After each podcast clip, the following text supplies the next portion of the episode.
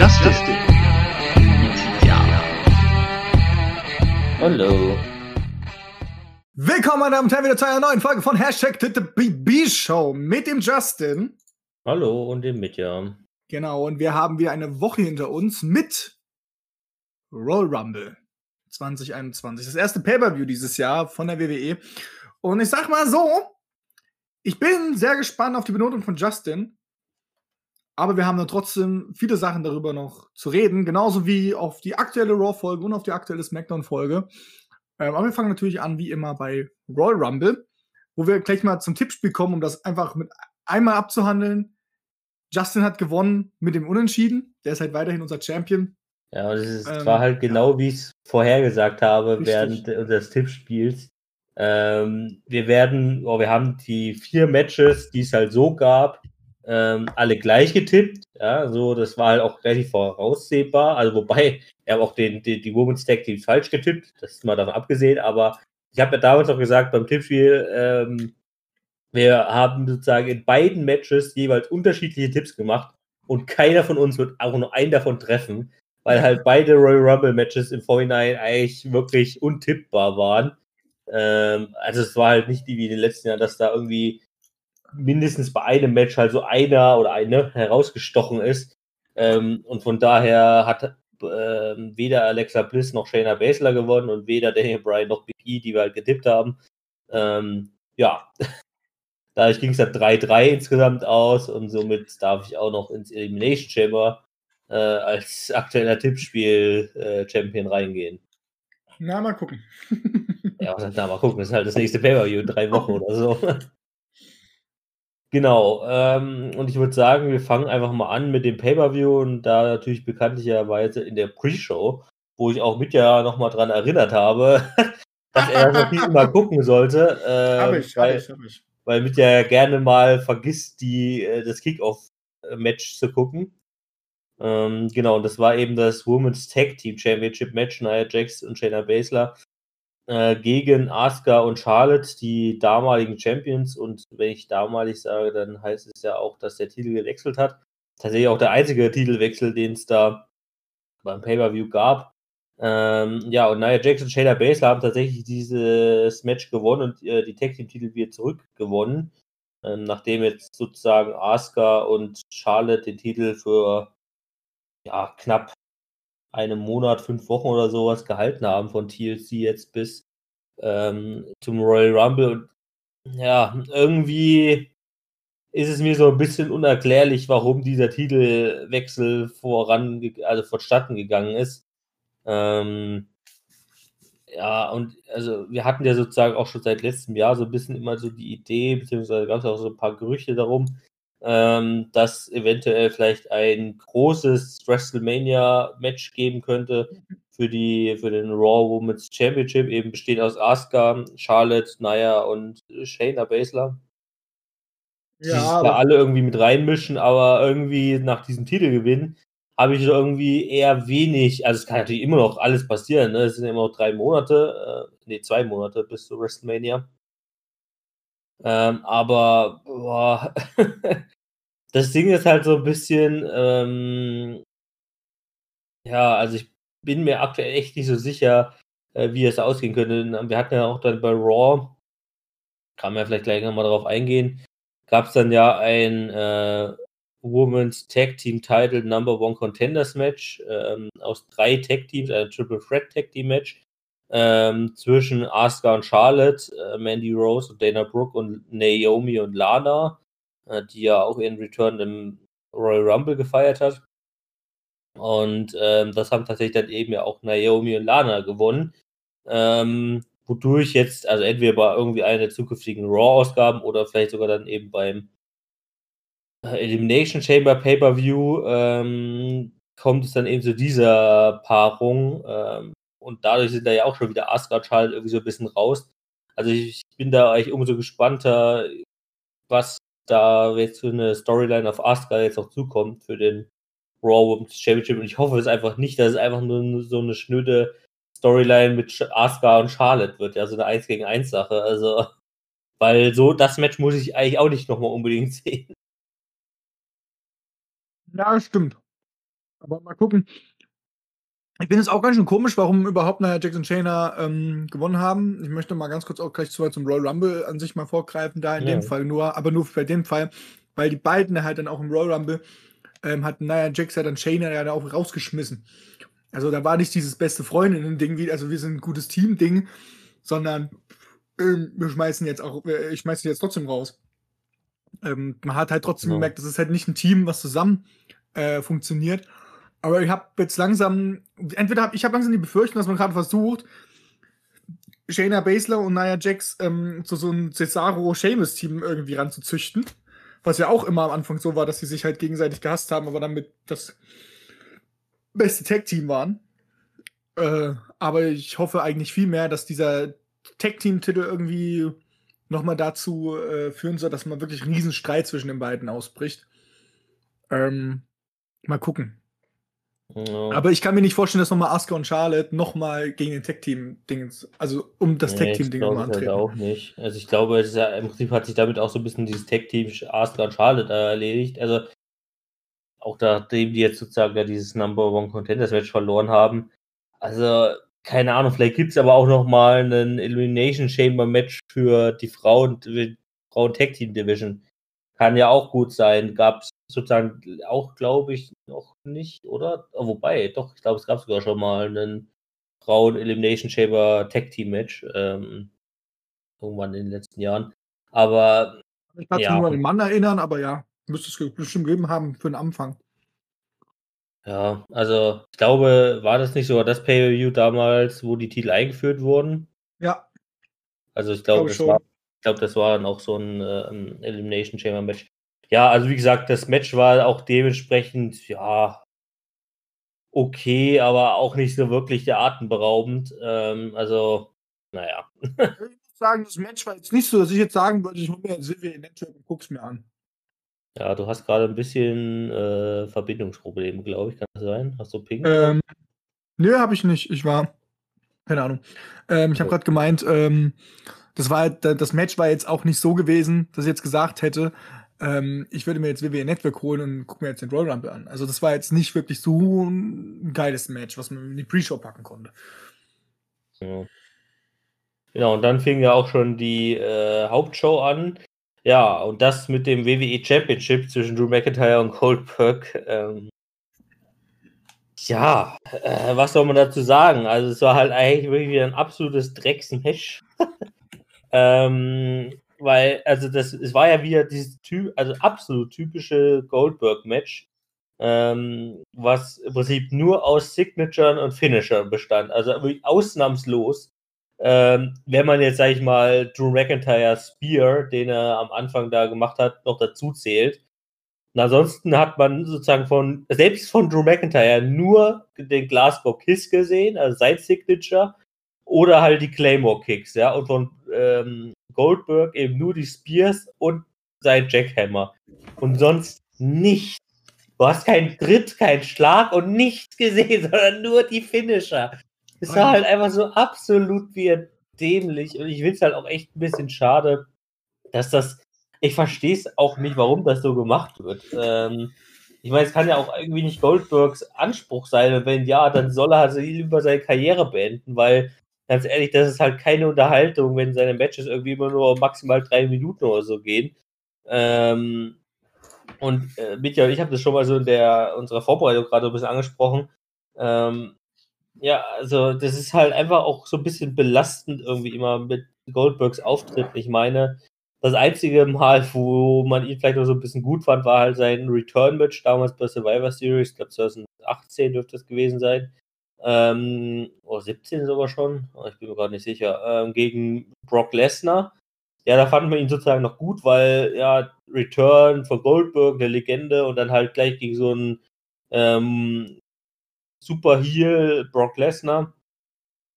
Und alles, was danach folgte, war halt absoluter Crap, ja. Also das, das äh, Kevin Owens Match war damals total äh, scheiße. Ähm, Undertaker brauche ich gar nicht vor zu sprechen in Saudi-Arabien. Und letztes Jahr äh, gegen Defeat war halt auch so. Und dann kommt halt auch so eine Sache dabei, da ziehe ich auch gleich mal eine News vor, ja. Äh, der Jackhammer von Bill Goldberg gegen Drew McIntyre beim gestrigen Match und die WWE Championship saß bekanntlich nicht unbedingt perfekt. Ich lese jetzt mal die News vorher. Wie Fightful.com passend dazu berichtet, besteht Vince McMahon darauf, dass Goldberg die Aktion in allen seinen Matches zeigt, selbst wenn der WWE Hall of Famer und sein jeweiliger Gegner dies nicht unbedingt möchten. Das ist dann halt auch so eine Sache. Also den letzten Jackhammer, den man von Goldberg gesehen hat, der gut ausgeführt war, war, glaube ich, wirklich damals bei diesem Return-Match gegen Brock Lesnar, also gegen alle anderen Gegner, die er da hatte, also Kevin Owens, ähm, Undertaker, das war ja wirklich sehr schlimm. Und dann auch äh, gegen The Feed letztes Jahr und jetzt auch gegen Drew McIntyre. Seine Jackhammers sind halt einfach auch nur richtig scheiße performt. Und da frage ich mich auch dann immer so ein bisschen, es gab jetzt im, nach dem Royal Rumble auch so ein bisschen so diese äh, Einblicke, dass es ja auch wieder ein paar WWE-Dokumentationen geben soll in nächster Zeit mit Kevin Owens, glaube ich, äh, Big E, äh, Goldberg zum Beispiel auch. Da wurde so ein kleiner Ausschnitt gezeigt, so wo Goldberg eben trainiert hat. Und da frage ich mich irgendwie auch jedes Mal, wofür trainiert Goldberg eigentlich für diese Matches? Also, was trainiert er da? Weißt du, wenn seine Matches nur aus Spears und Jackhammern bestehen. Also, kann doch eigentlich nicht sein, oder? Ja, das ist, das, also, vor allem, weil auch die Matches halt auch nicht lang gehen. Also, das darf man ja auch nicht trotzdem das halt nicht vergessen. Er macht halt eigentlich nur diesen einen Move. Ähm, da, ich, ich weiß auch nicht, warum. Ich verstehe auch nicht genau, warum Vince, also warum Vince McMahon überhaupt darauf besteht. Das habe ich, ich habe mir nochmal die News durchgelesen. So wirklich ist da nicht wirklich ein Grund dahinter. Und es hört sich ja auch so ja, an, als ob der. Geil findet. Ja, aber ich, ich, ich höre, aber so wie ich es halt auch rauslese, will Goldberg es halt selbst nicht mal machen. Ja, wahrscheinlich. Es ist, nee. äh, man weiß es halt nicht. Aber das Ding ist halt, aber wie du es halt sagst, er trainiert halt. Anscheinend, er, er trainiert und dann sieht der Checkhammer richtig scheiße aus. Ich will mal ganz kurz anmerken, das war das kürzeste Match gewesen, 2 Minuten 32. Ja, klar. Ja, das Ding ist halt auch so ein bisschen, ich, also, ich verstehe nicht, warum, also wenn man davon ausgeht, okay, Goldberg ist halt schon älter, klar, kein Problem. Ähm, und wenn man dann sagt, ja, er kann jetzt halt kein 15-Minuten-Match mehr machen oder so, wegen der Ausdauer und hm, was weiß ich was. Aber da kann man doch wenigstens sagen, okay, wir planen mal so ein 10-Minuten-Match mit so relativ basic Moves, ja, also wenn es halt um einen normalen Suplex geht oder halt einen Power Slam oder einen, eine Clothesline oder sowas, ja. Solche Basic Moves, wo du ja nicht viel Kraft und Technik vielleicht unbedingt brauchst. Und wenn es nur Tritte und Schläge oder Irish Whips und was nicht was sind, ja, dann ist das halt so. Aber dann, dann macht man doch wenigstens mal irgendwas aus diesem Match, weißt du, und nicht nur, Spear, Jackhammer, Spear, Spear, äh, Claymore Kick, Glasgow Kiss, Claymore Kick, Spear, Claymore Kick und fertig ist das Match. Ja, das ist doch einfach dämlich. Also, es ist halt einfach belastend, warum man aus, daraus überhaupt nichts macht.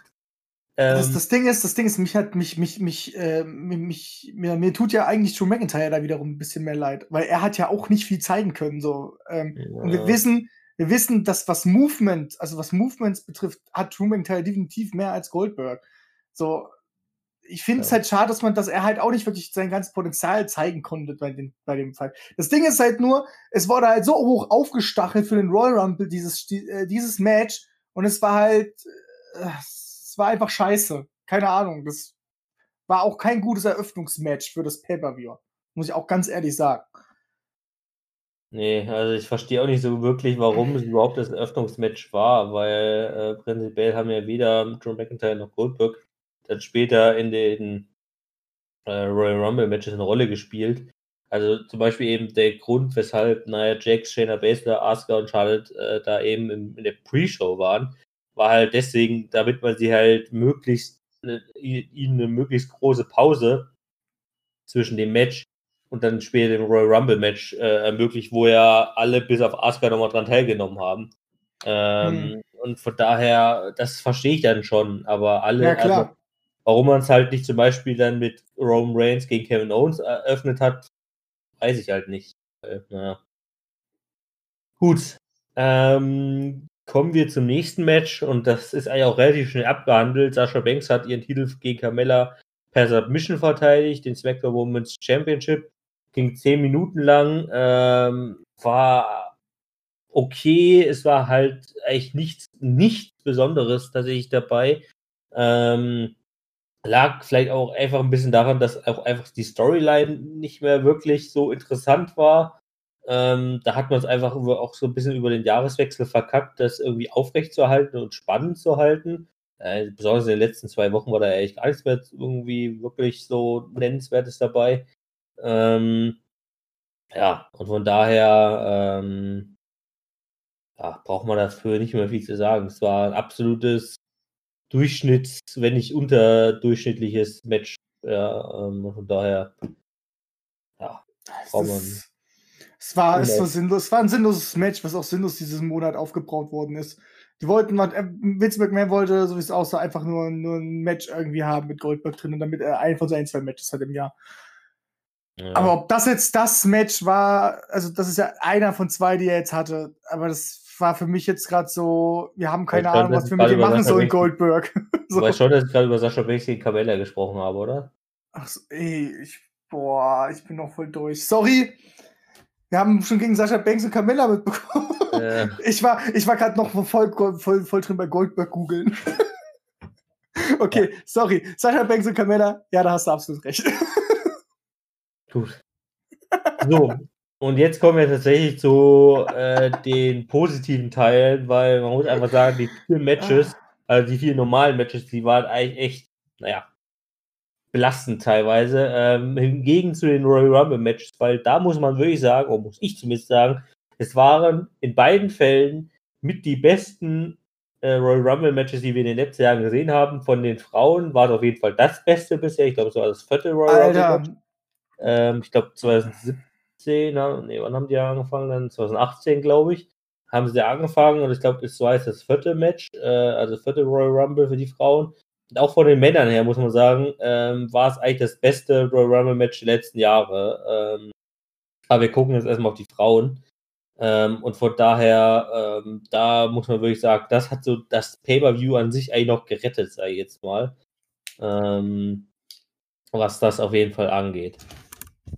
Genau, das Frauen-Royal Rumble, was hat man da gesehen? Also, es fing an mit Bailey äh, und Naomi, die ähm, beide auf jeden Fall auch super lang drinne waren. Ähm, also, so ein bisschen wie die, was ja aber auch, also das finde ich auch so ein bisschen so, ich will nicht sagen problematisch, aber das ist auch so eine mega ähm,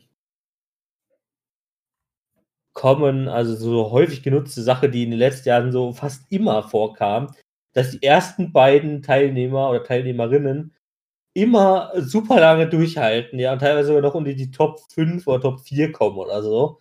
das ähm, stimmt. Äh, also, warum man das jedes Jahr aufs Neue durchzieht, ich weiß es nicht, aber ähm, ja, man macht es halt super häufig wirklich. Ähm, ja, Bailey Naomi äh, hat aber tatsächlich, also abgesehen davon, dass sie lange durchgehalten haben, waren es jetzt nicht über die spannendsten Teilnehmer, weil Bailey hat eine Eliminierung ähm, und zwar nee. hat die eliminiert, jetzt muss ich mal was sehen, durch die Liste. Äh, wo ist denn Bailey? Wen hat denn eliminiert?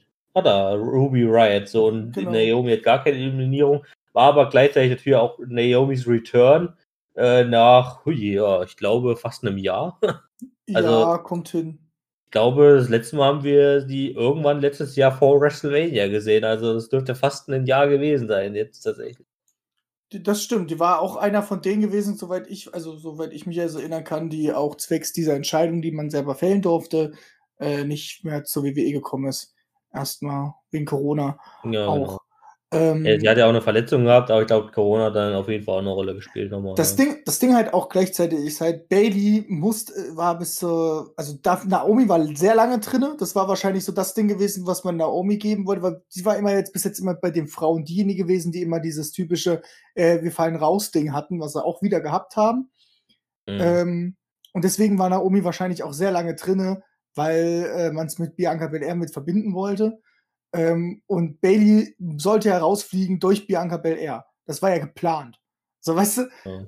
das war halt, man hat es halt lange rausgezögert, damit halt irgendwie beide lange drinnen bleiben und so. Ähm, ja. Genau. Aber ich muss ganz ehrlich sagen, ich fand das, äh, das komplette Frauen, äh, Frauen, Frauen Royal Rumble, wer nach und nach reinkommt. Wir wussten ja davon ja echt wenig Leute, die kommen. Ja, 13. ja. Ähm, war ich trotzdem sehr überrascht, was da noch an, an, an Leute gekommen sind, die, die ich jetzt überhaupt nicht so auf dem Plan hätte, so, weißt du? Auch, Ja. dass eine Mickey James auch noch mal rauskommt. Ja, Äh, wir können es jetzt mal chronologisch durchgehen am besten. ja, das können wir machen. Also an Nummer 3 kam dann Bianca Belair, die auch letztendlich gewonnen hat, auch meiner Meinung nach komplett verdient. Oh ja, das Ähm, auf jeden Fall. ähm, natürlich kann man sagen, ja, vielleicht sogar relativ früh, aber ich glaube, man will ihr jetzt einfach diesen anfänglichen Push geben, was auch vollkommen okay ist.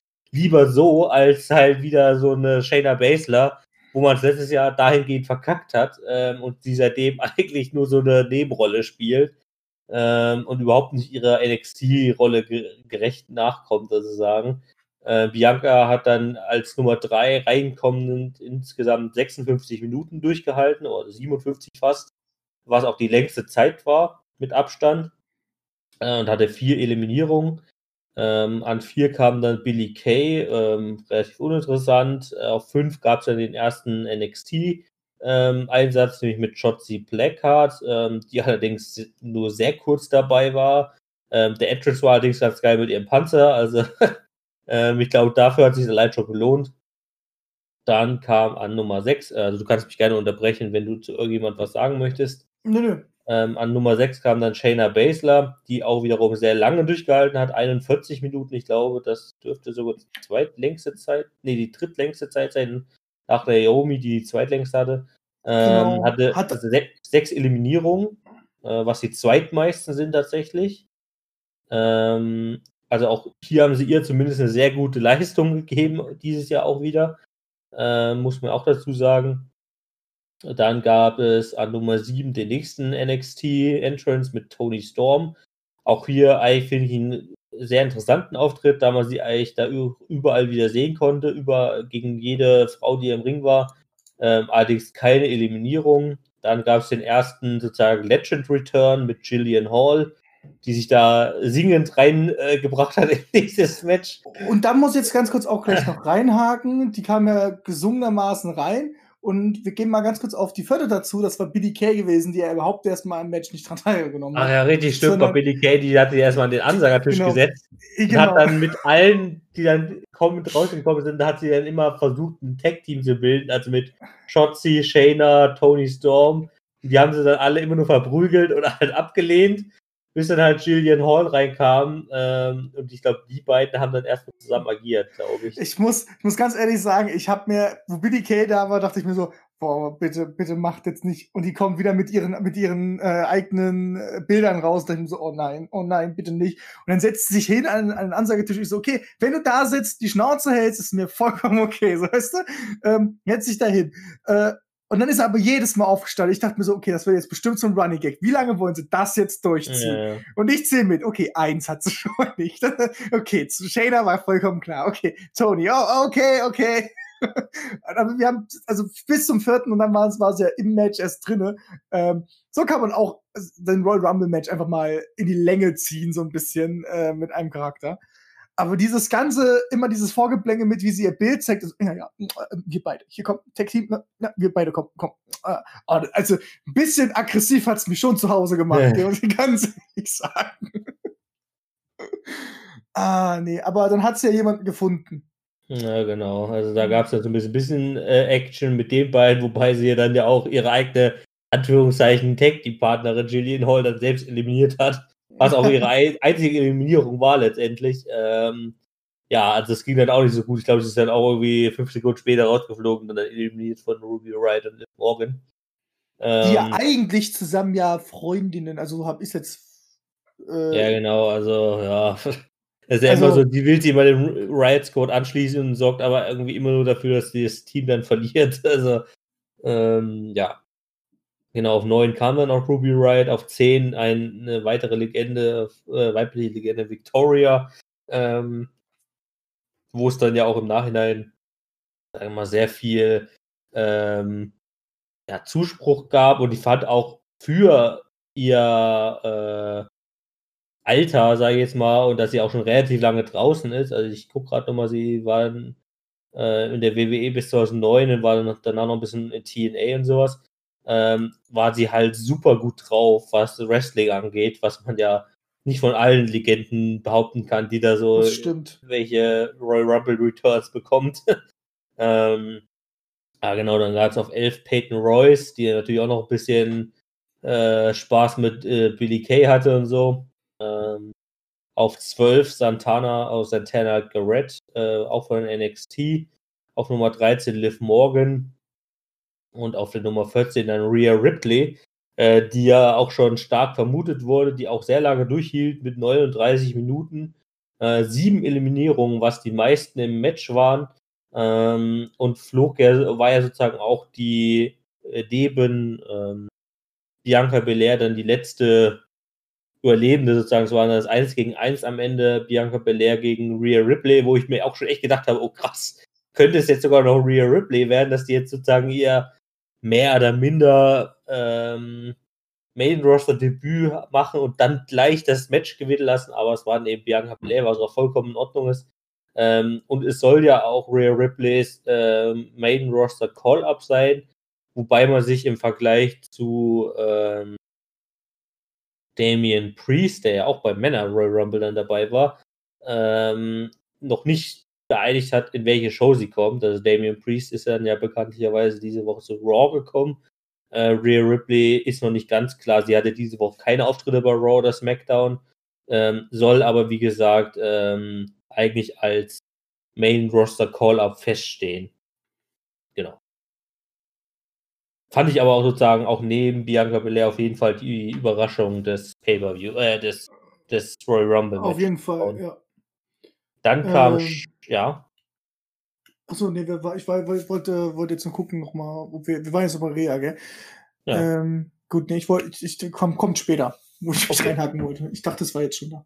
Ähm, dann kam Charlotte äh, raus, die zwar auch lange durchgehalten hat mit äh, drei, 34 Minuten knapp, äh, allerdings auch nur eine Eliminierung und zwar, jetzt muss ich auch noch mal kurz in dieser Liste gucken, wen hat sie denn eliminiert?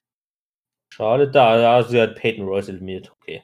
Ähm, dann auch Nummer 16, Dana Brooke, relativ kurze, kurzer Auftritt. Ähm, glaub, nee, nicht der kürzeste, dazu kommen wir noch. Ähm, dann Tori Wilson als einzige Hall of Famerin sozusagen. Ähm, also auch noch ein Legend Return. Ähm, allerdings auch nicht allzu lange zu sehen, mit knappen vier Minuten. Auf Platz äh, oder auf Position 18 kam dann Lacey Evans raus, ähm, wo ich mir tatsächlich mehr erwartet hätte zwischen Lacey und Charlotte. Ähm, das ging eigentlich nur ein bisschen am Anfang so, aber dann haben die sich irgendwie auch aus den Augen verloren. Ähm, hat auch 20 Minuten lang durchgehalten, eine Eliminierung. Ähm, dann auf Nummer 19 Mickey James, ähm, die tatsächlich da auch nochmal ihren ja, Return ein bisschen bekommen hat. Da noch so ein bisschen fraglich, ob sie als Legende ähm, sozusagen reingekommen ist oder noch als Bestandteil des offiziellen Rosters. Auf Wikipedia ist sie tatsächlich noch als äh, Raw ähm, Superstar gelistet. Echt? Bei der deutschen Ja. Seite, bei der deutschen Seite als Smackdown. Okay, auch interessant. ähm, aber ja, da ist ja dann eh schon ein bisschen in den letzten Monaten immer wieder Spekulation drum gewesen, wie eben Mickey James' äh, Vertrag sozusagen aussieht, ob sie überhaupt noch aktiver Teil des Rosters ist oder ob sie mittlerweile eben auch eher in diesen Legendenstatus übergegangen ist. Ähm, ja, mal gucken, ob man sie jetzt nochmal sehen wird. Wenn nicht, dann kann man wohl davon ausgehen, dass sie eher im Legendenstatus ist. Ähm, dann auf äh, Rang 20 Nikki Cross, ähm, auch leider nicht allzu spektakulär, die, der ganze Auftritt. Ja, leider. Aber Ähm. ich finde es auch jetzt gerade gar nicht so mega schlimm. Ich glaube, mit Niki Cross will man jetzt erstmal nichts machen. Und man wartet da vielleicht auch noch. Ja. Mm, Und dann, aber- ja, auf äh, Rang 21 Alicia Fox. Da müssen ähm, wir reden, da müssen wir reden. ein weiterer Return oder Legend Return.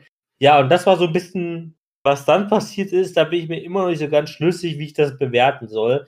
Einerseits war es halt äh, ganz lustig, andererseits bin ich mir bei sowas immer nicht so sicher, ob ich das nicht einfach respektlos finden soll.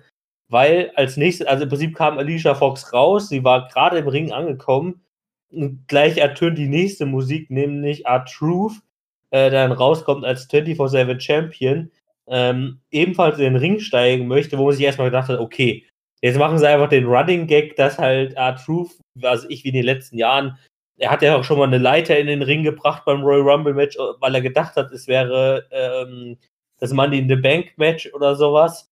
Ähm, und da hat man jetzt gedacht, okay, man macht jetzt wieder diesen Running Gag, dass R-Truth halt einfach zum falschen Royal Rumble Match rauskommt. Dass er jetzt halt einfach bei den Frauen rauskommt. So, und da habe ich mir gedacht, okay, kann man noch machen. Ähm, dann wurde er ja von Alicia Fox aufgehalten, so ein bisschen.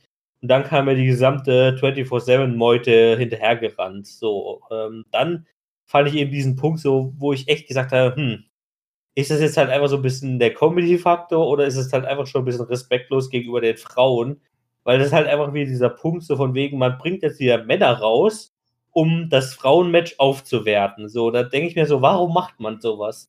Also hätte man sich auch irgendwie so ein bisschen abseits davon machen können. Also da hätte man sich machen können, wenn Alicia Fox eliminiert geworden äh, gewesen wäre und sie dann das gemacht hätte, weil dann eben Alicia Fox auch äh, R-Truth gepinnt hat und kurzzeitig eben 24-7 Champion war. Ähm, und zwar im Ring sogar noch. Äh, Im Ring, ähm, dann ging es weiter und dann wurde sie eliminiert und wurde, also Alicia Fox wurde eliminiert und wurde dann von R-Truth wieder gepinnt, der sich seinen Titel dann wieder zurückgeholt hat. Ähm, und da denke ich mir eben so, hm, war das unbedingt nötig? Also, ich finde es halt teilweise echt immer so ein bisschen respektlos, leider, ähm, wenn man in Frauenmatches Männer reinbringen muss, um den Comedy-Faktor zu heben, um es spannender zu machen, um was weiß ich was zu machen. Ich kann es auch noch nicht so richtig werten. Ich habe halt gedacht, so, naja, es kann vielleicht daran liegen, dass sie einfach sagen wollen, okay, das Match geht schon mega lange, wir müssen mal was anderes reinbringen, dass mal ein bisschen Abwechslung kurz mit drin ist. Weil es jetzt zur Zeit dann auch, zu dem Zeitpunkt war es auch gerade eher wirklich ähm, so anscheinend so normales Match ohne groß, groß viel Sachen zwischendrin. Die wollten wahrscheinlich ein bisschen mehr Action reintun wegen der Länge. Ähm, ich kann es auch noch nicht so richtig bewerten. Ähm, aber ähm, naja, im Nachhinein äh, ist ja Alicia Fuchs ja auch, wie gesagt, rausgeflogen, wurde dann wieder zurückgepinnt und ist dann selber hinter dem Titel halt hergerannt nochmal. Ja. Also ähm, wahrscheinlich echt wegen dem Comedy-Faktor und das war's. Aber ja, ja ich verstehe auch dein, dein, dein Argument äh, mit der Respektlosigkeit gegenüber den Frauen. Ähm, ich kam damit auch nicht so klar. Also rauskommen lassen, dass er, dass er wieder denkt, oh, falsches Match das hätte ich wiederum verstanden. Das wäre wieder so ein klassischer, klassischer Running Gag. Ähm, aber dann halt nicht äh, ins Match rein, sondern dass er halt außenrum lang gelaufen wäre und gar nicht in den Ring reingestiegen wäre. Ja, das, genau. Äh, das, also, das war für mich, wie gesagt, auch so eine sinnlose Aktion. Ähm, ja. Dann auf Platz 22 Mandy Rose, auf 23 weitere NXT-Teilnehmerin Dakota Kai. Ähm, auf Platz 24 Carmella, die mit Abstand, oder was ist mit Abstand, aber sie hat auf jeden Fall den kürzesten Auftritt gehabt, obwohl sie eine Eliminierung hatte, ähm, nämlich mit ganzen 47 Sekunden, äh, was glaube ich auch insgesamt Frauenrekord darstellen sollte ähm, in allen Frauen Royal Rumbles, ähm, die es bisher gab. Auf der 25 Tamina, äh, die sich ja kurzzeitig mal, äh, wo es ja so ein bisschen dieses Gamble gab mit Nia Jax, Shayna Baszler und Tamina, äh, mit wem jetzt äh, Nia Jax zusammen äh, kooperieren wollte. Dann gab es auf der 26 den Return von Lana, die dann ja auch tatsächlich äh, Nia Jax noch eliminieren konnte. Ähm, war auch sozusagen da dieser Aufgriff der ehemaligen Rivalität und wir werden es ja jetzt auch nochmal sehen. Wir haben ja, ich habe es vorhin schon mal gesagt, dass sozusagen jetzt äh, Naomi und Lana gegen Nia Jax und Shayna Baszler für die Tag Team Titel antreten werden. Ja, und dann kam auf der 27 mein Tipp für das äh, Siegerin, auch nämlich, wo ich dann gedacht habe, oh, jetzt kommt Alexa Bliss auf der 27, da habe ich mir echt gedacht, oh, das könnte aber, das könnte jetzt ganz, ausgehen. Ganz ehrlich und, sagen, ich hatte auch ganz kurz die Hoffnung gehabt. äh, warte mal, auf wen hast du nochmal getippt? Du hattest auf äh, Shader Baseline tippt. Ja, ich meine, die hat ja auch, kam zwar gleich am Anfang als Nummer 6, hat aber auch halt super lange durchgehalten. Ähm, aber bei Alexa Bliss habe ich mir halt echt gedacht, Alter, das machen die jetzt nicht wirklich, dass sie jetzt so äh, spät reinkommt und so.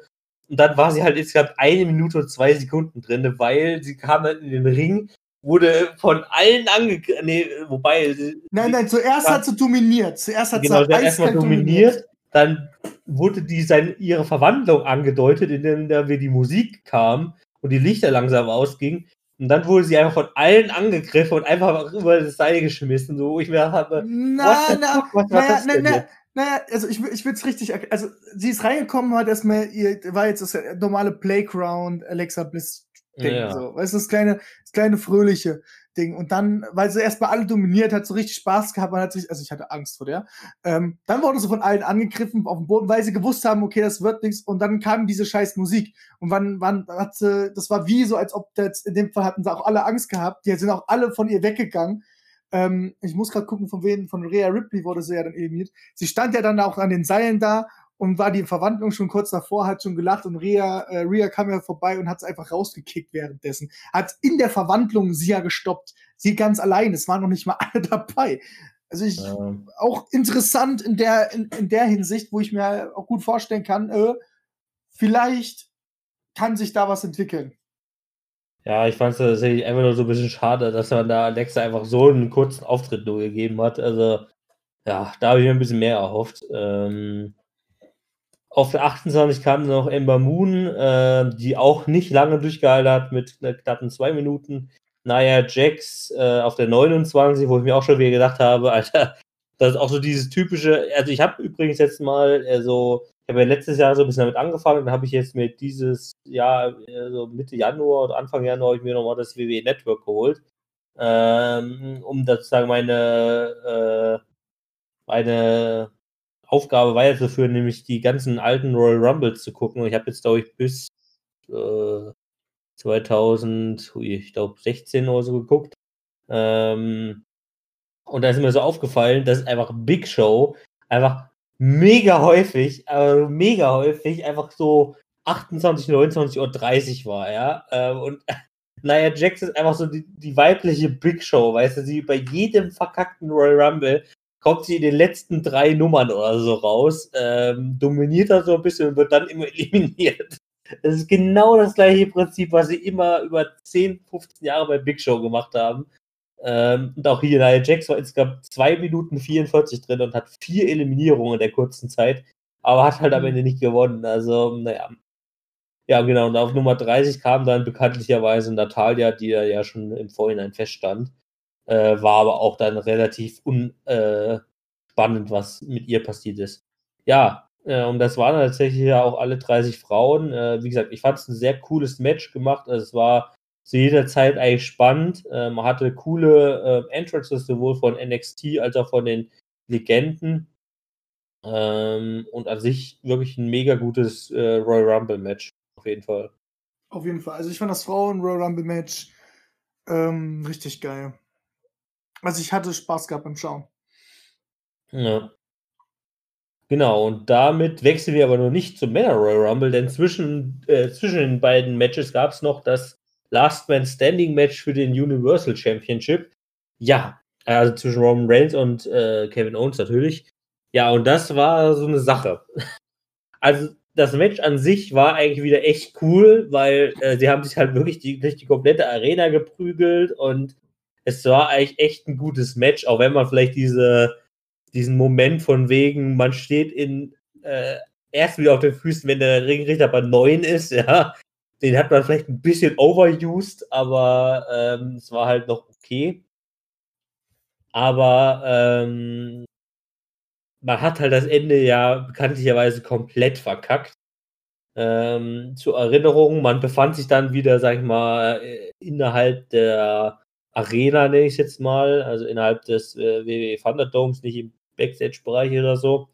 Ähm, und war an so einer, äh, ja, an so einem Gerüst, ja, wo da die ganzen Scheinwerfer dranhängen und so.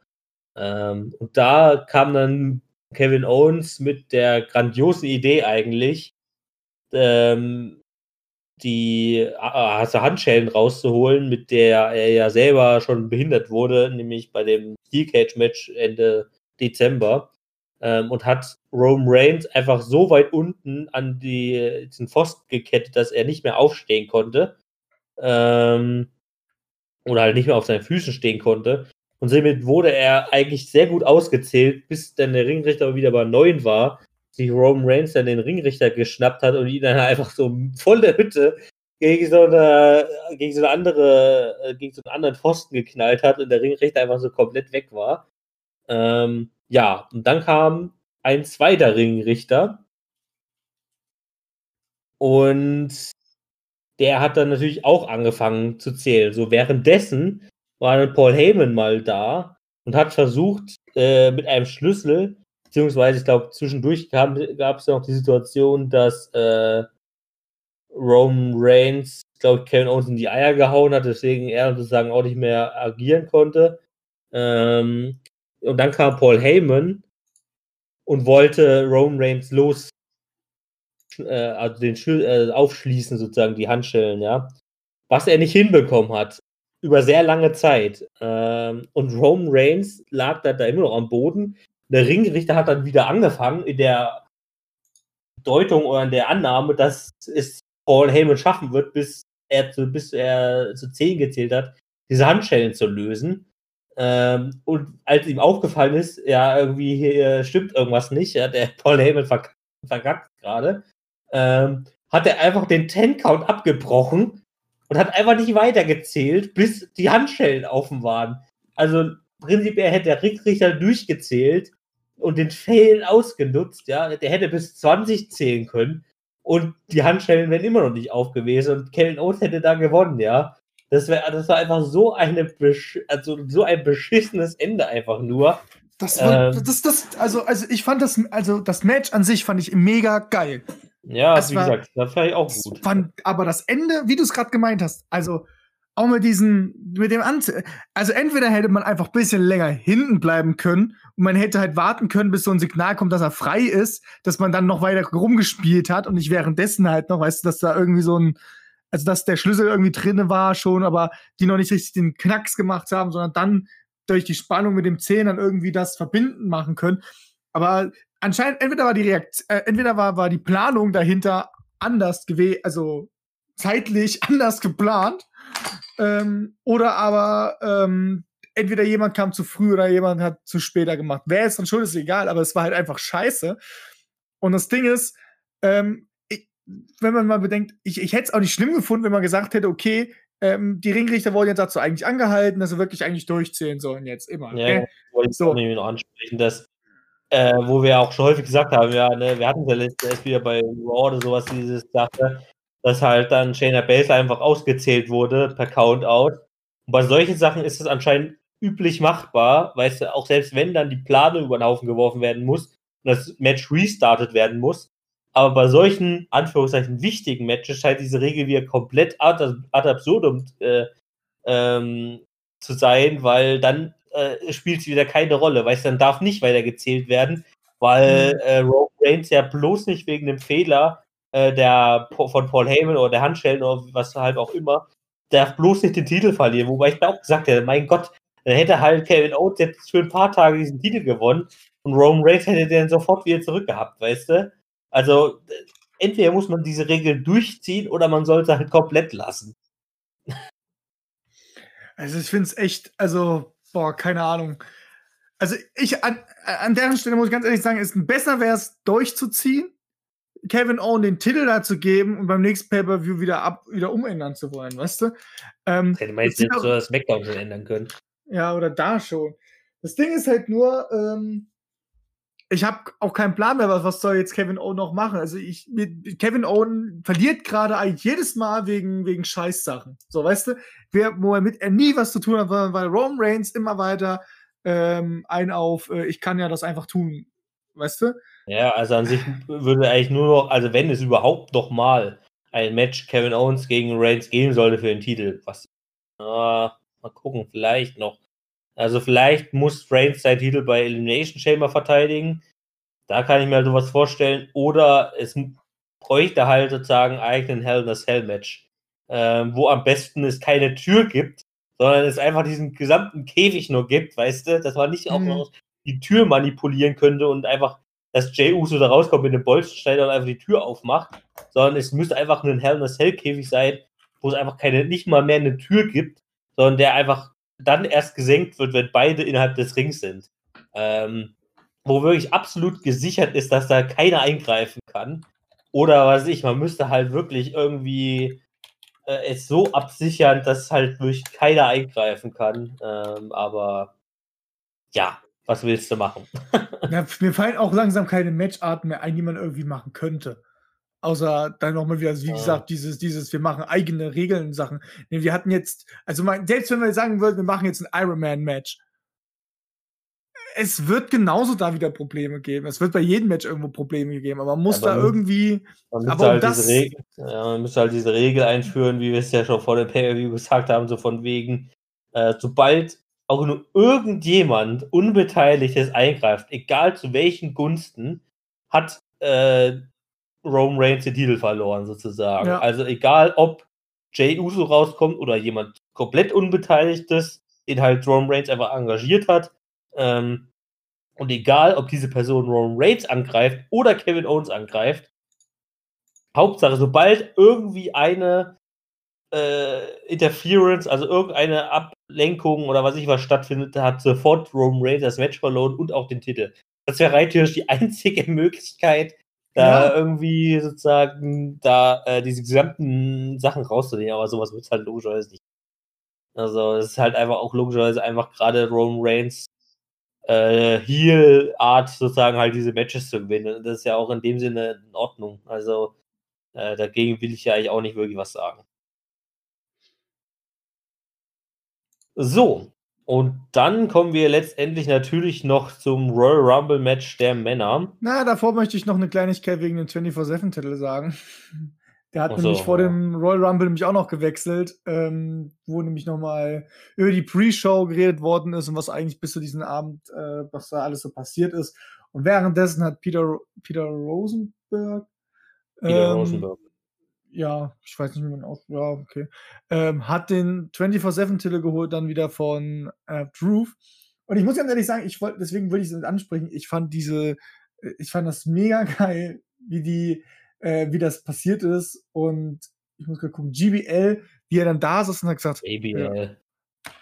er, er, hat, er hat den Titel. Alter. Ja, mein Gott, ist egal. JBL halt. ja, er saß aber halt da und dann sich so, der hat den Titel. Er hat, er hat einen Titel. Und ich dachte mir halt nur so, okay, ja. Also, man hat richtig gesehen, wie bei ihm einfach die Welt zusammengebrochen ist. Ich fand das so eine geile Szene da an den Tag, dass mich dann so richtig nochmal Bock hatte, gerade auf dem Royal Rumble. Wollte ich nochmal ganz kurz sagen. Bevor wir zum Royal Rumble nämlich jetzt kommen, wo wir jetzt Genau, nämlich hingehen. genau.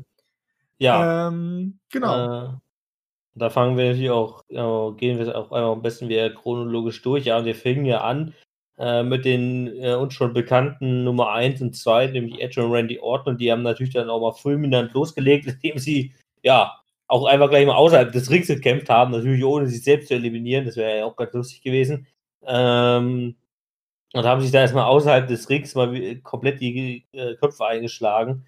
Ähm, und so auch schon dann so sehr, ähm, ich sage immer brutal, dass Randy Orton da eigentlich schon verletzt war ähm, und medizinisch betreut werden musste. Und, äh, in dem Moment, glaube ich, war es ja dann wirklich schon. Oder ist er nochmal ins Match reingekommen oder ist er dann schon, schon sofort weg gewesen? Nee, ähm, also die haben ja am Anfang sich so hart geboxt und war gleich am Anfang, nachdem er richtig krass, glaube ich, mit dem Stuhl draufgehauen hat, war er Ja, dann, glaube ich, ab dem Zeitpunkt weg gewesen. Die haben ihn nach hinten getragen. Der hat noch nicht mal noch mal den Versuch überhaupt gestartet reinzugehen. Man hat ja. Nee, der war gleich am Anfang weg. Ja ab und das war dann auch so eine Sache von wegen, ja, ich hatte das sofort im Hinterkopf, so von wegen, alles klar. So, weil diese, die, diese, diesen Faktor, den haben sie halt, da die WW auch schon ein paar Mal benutzt, ja. Zuletzt irgendwie habe ich nämlich dann auch erst vorher noch geguckt, das Royal Rumble 2015 dürfte das gewesen sein, äh, wo ähm, Roman Reigns Champion war und seinen Titel in dem Royal Rumble Match verteidigen musste, auch als Nummer 1 gestartet ist und ist dann auch der verletzungsbedingt irgendwie eine halbe Stunde weg gewesen und ist dann am Matchende nochmal reingekommen. Und zu dem Zeitpunkt, als Randy Orton dann schon in den Backstage-Bereich begleitet wurde, habe ich mir sofort gedacht, so, alles klar, Randy Orton ist nicht eliminiert, war, ist offiziell nicht eliminiert worden ähm, und ist somit rein theoretisch so lange Bestandteil, bis halt irgendwie ein Sieger bekannt gegeben wurde, ja. Ähm, und von daher habe ich mir die ganze Zeit gedacht, okay, alles klar, Randy Orton kommt auf jeden Fall nochmal zurück. Ähm, Aber okay, genau. Also Edge und Randy Orton haben begonnen. Edge hat ja bekanntlicherweise auch gewonnen. Fand ich tatsächlich eine relativ krasse Entscheidung. Ich, ja, ich finde es in Er Ordnung. hat ja, er hat ja schon gesagt, das Ende wird wahrscheinlich nicht für alle Fans sehr. Ähm, Ja, wobei ich mir da nicht sicher bin, ob das das Ende war, was damit gemeint ist. Das sehe ich, ich, nicht. Also, ich, ich- bin ich mir auch nicht so ganz sicher. Vielleicht hat man auch fast ich gedacht, glaube, naja, dass eigentlich, der, ich, ich glaube, ein anderes Ende wäre einfach genau gewesen. Randy Orton hätte gewonnen, wäre einfach dieses gesamte Match nicht da gewesen und hätte am Ende das Ding noch gewonnen. Ich glaube, das war so ein Plan, äh, den man sich so überlegt hat. Ähm, oder wo man hätte sagen können, das wäre vielen Fans äh, sauer aufgestoßen. Aber ich glaube, das Edge, äh, Match, äh, Ende mit Edge, so. Ähm, ich glaube nicht, dass das damit gemeint war, sondern ich glaube, das ist, ist natürlich in dem Sinne hat hier äh, für viele Leute der Publikumsliebling gewonnen. Ähm, wie gesagt, ich finde es okay. Hätte mir auch noch andere Szenarien sehr, sehr gut vorstellen können, aber prinzipiell finde ich es vollkommen in Ordnung. Ähm, und er und Randy Orton, nachdem sie halt 1 zu 2 gestartet sind, haben dann auch, waren ja auch die letzten zwei in dem Sinne, kommen wir nachher noch drauf zu sprechen, ähm, haben letztendlich auch die besten oder die längste Zeit durchgehalten, nämlich beide eine Stunde und 32 Sekunden. Äh, wobei Edge drei Eliminierungen hat und Randy Orton null. Ähm, dann auf Nummer drei kam Sami Zayn, der natürlich mal wieder gleich mit seinen äh, ja, Verschwörungstheorien und sowas ankam. Ähm, auf Nummer vier Mustafa Ali.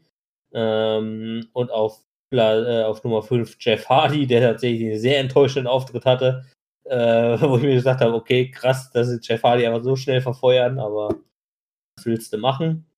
Ah aber es hat eine schöne Zeit. 3 Minuten 33. 3 Minuten 25 steht hier bei, bei der englischen Version. Was ist denn da Du los? solltest echt mal die englische Version nutzen, damit wir eben mal wenigstens mal das gleiche Ja, haben. okay. Dann nutze ich die. ja, ich, ich Ähm. habe halt einfach nur schnell gegoogelt. Ich bin halt einfach davon ausgegangen, dass es eigentlich eins zu eins dieselbe ist, aber okay. Dann auf der Nummer 6 Äh. Dolph Ziggler. Auf der Nummer 7 Nakamura.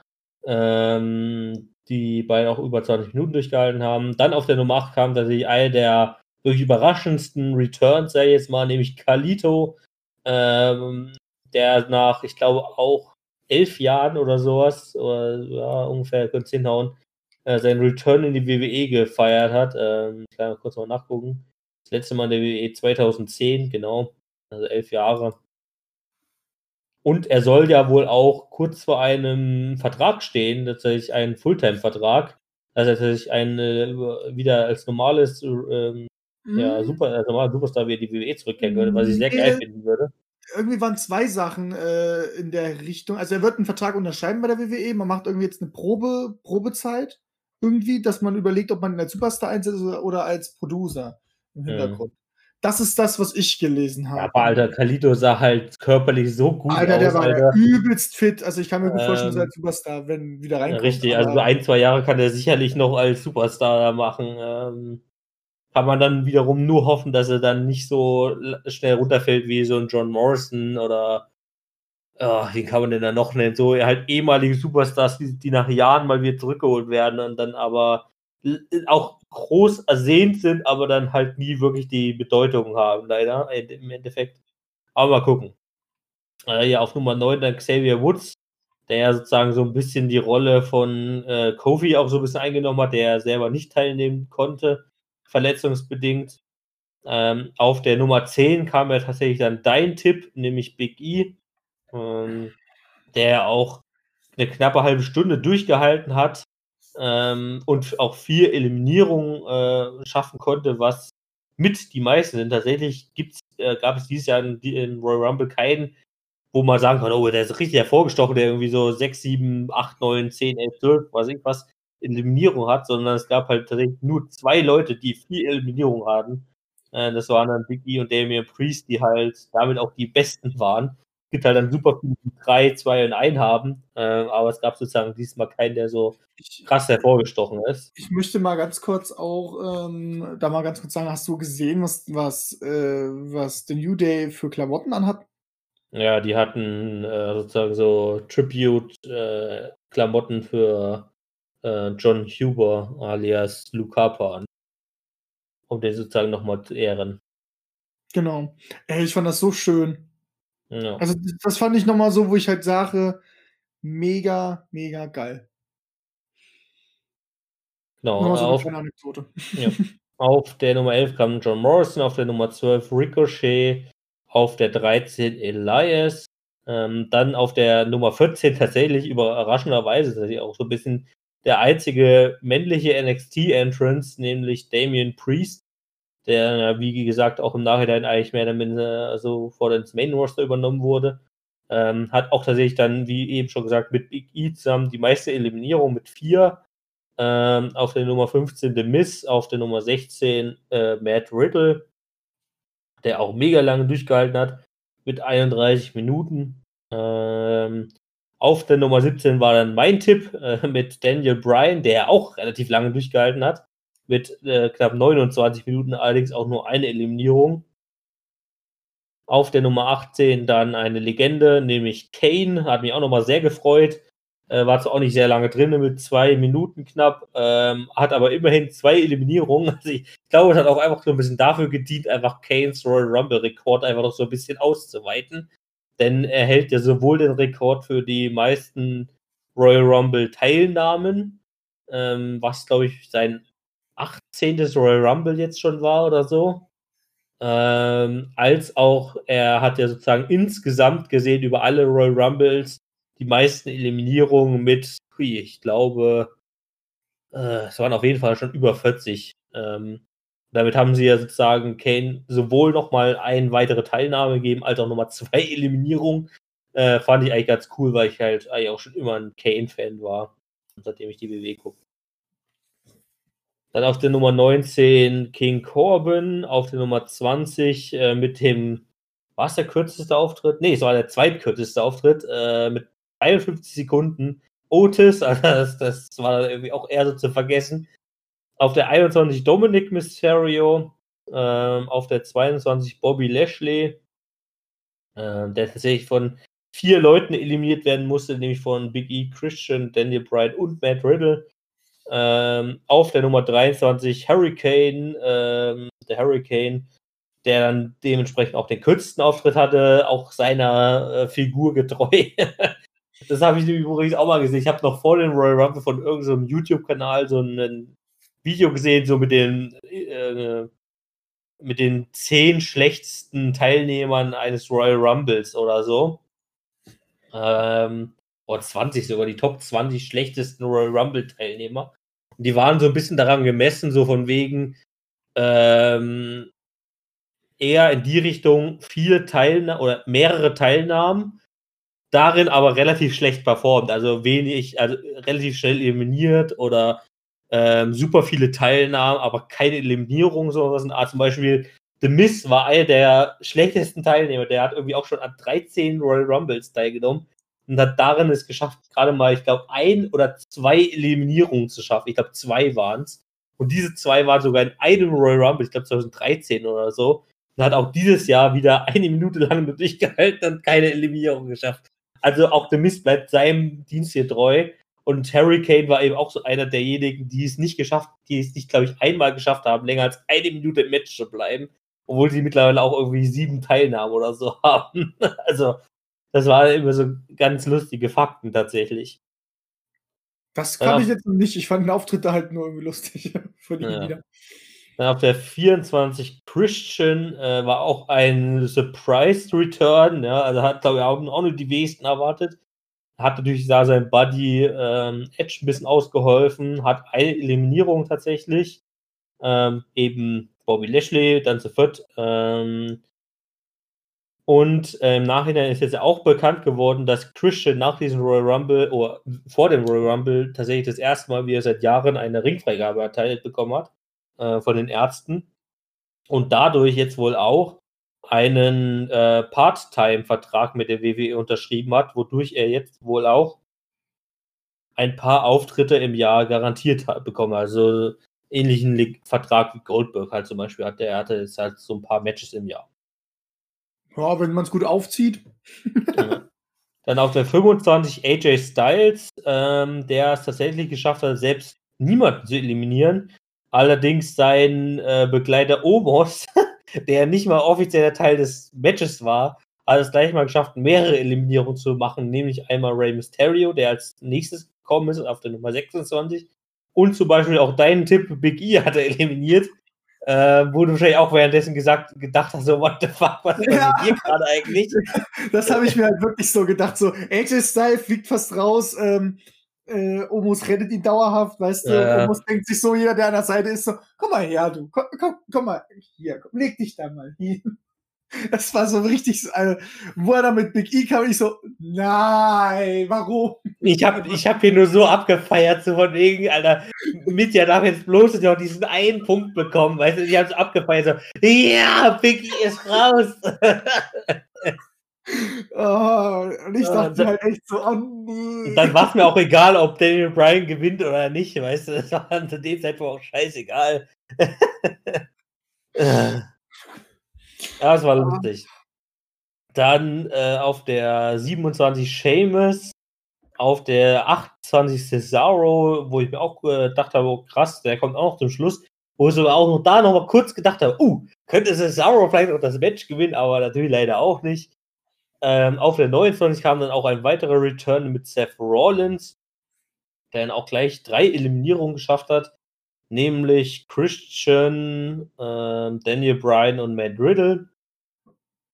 Und auf der 30 dann prinzipiell genau das gleiche wie vorhin bei Nia Jax oder wie meine Anekdote schon erzählt mit The Big Show. Natürlich auf der Nummer 30 noch Braun Strowman, der äh, auch drei Eliminierungen geschafft hat, nämlich Cesaro, Sheamus und AJ Styles. Und selbst eliminiert wurde von Edge tatsächlich. Äh, also Edge und Christian haben die meiner Meinung nach so eliminiert. Hier steht nur Edge drin. Aber okay, da wurde Christian vielleicht sogar noch ein, äh, eine Eliminierung nicht angerechnet, die er durchaus, glaube ich, verdient hätte. Ich meine, die hätten ihn zusammen eliminiert. Genau, Ja. jetzt kommen wir. Aber was war halt so, war so ein, war so so ein also er hat, er hat Braun Strowman ja da drüber schon, äh, er war ja durch, durch Braun Strowman ja schon drüber, soweit ich weiß. Ähm, oder, und, und Seth Rollins ist ja dann mit, mit Edge gekommen und die haben dann irgendwie beide drüber. Irgendwie so war das, das war sehr, sehr komisch gewesen. Genau, und jetzt kommen wir noch ein bisschen auf die finalen vier zu sprechen. Das waren dann eben, oder die, also prinzipiell im Ring standen dann die finalen vier Edge, Seth Rollins, Christian und Strowman. Davon wurde dann Strowman zuerst eliminiert. Dann wurde Christian eliminiert, wodurch man sozusagen das Finale, in Anführungszeichen, Edge und Seth Rollins hatte. Selbst da habe ich noch dran gezweifelt, dass Edge gewinnen könnte. Ich habe tatsächlich gedacht, oh, vielleicht stecken sie jetzt Seth Rollins auch nochmal den Sieg in den Arsch. Ähm, der wurde allerdings auch eliminiert von Edge. Ja, und dann kam die Situation, Edge hat Seth Rollins eliminiert, aber es kam keine Musik. Und plötzlich siehst du dann wieder hinter, hinter Edge dann Randy Orton auftauchen, äh, ihm dann auch gleich ein RKO verpasst. Ähm, hat es dann aber dann auch schön verkackt, dann noch Edge zu eliminieren. Somit hat Edge dann eben Randy Orton eliminiert ähm, und äh, das Match gewonnen. Und tatsächlich ist auch super interessant, ne? Edge hat drei Eliminierungen, war eine Stunde im Match, weißt du? Und seine drei Eliminierungen waren die letzten drei Leute. Braun, Seth Rollins und Randy Orton. Über das gesamte vorige Match hat er keine El Eliminierung gehabt. Äh. Aber das war wieder so, aber man wollte halt irgendwie, dass das Edge gegen Randy Orton Sache irgendwie geklärt ist. Dass das dann wirklich so, auf einmal ist es geklärt, habe ich das Gefühl. Äh, gehabt. Ja, das, also bei zu dem Rodman ja gesehen, dass es noch nicht geklärt ist.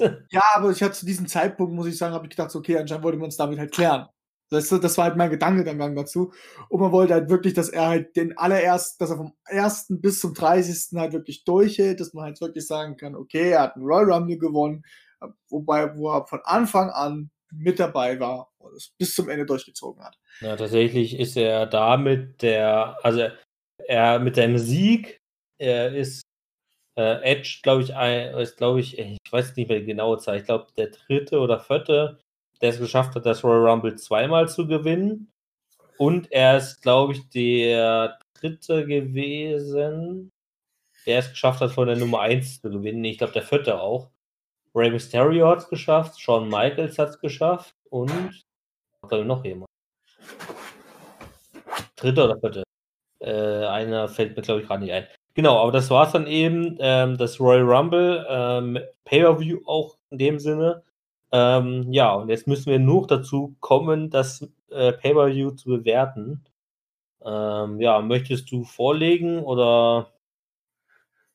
Ähm, äh, bei mir hackt gerade irgendwie alles.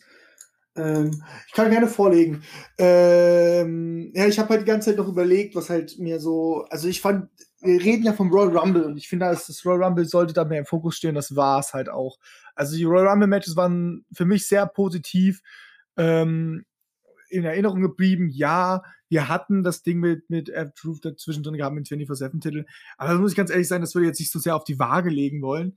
Ähm, ich äh, fand das Match Drew McIntyre gegen Goldberg jetzt, ja, fand ich okay, dass Drew McIntyre gewonnen hat. Das war mir auch irgendwie vornherein klar. Das musste für mich nicht lange gehen. Es war aber halt jetzt nicht wirklich gutes Eröffnungsmatch. Ähm, Last Man Standing Match von Ron Reigns gegen Kevin Owen war bis auf das Ende war, fand ich es aber halt trotzdem sehr unterhaltsam, habe ich halt auch wirklich komplett geguckt.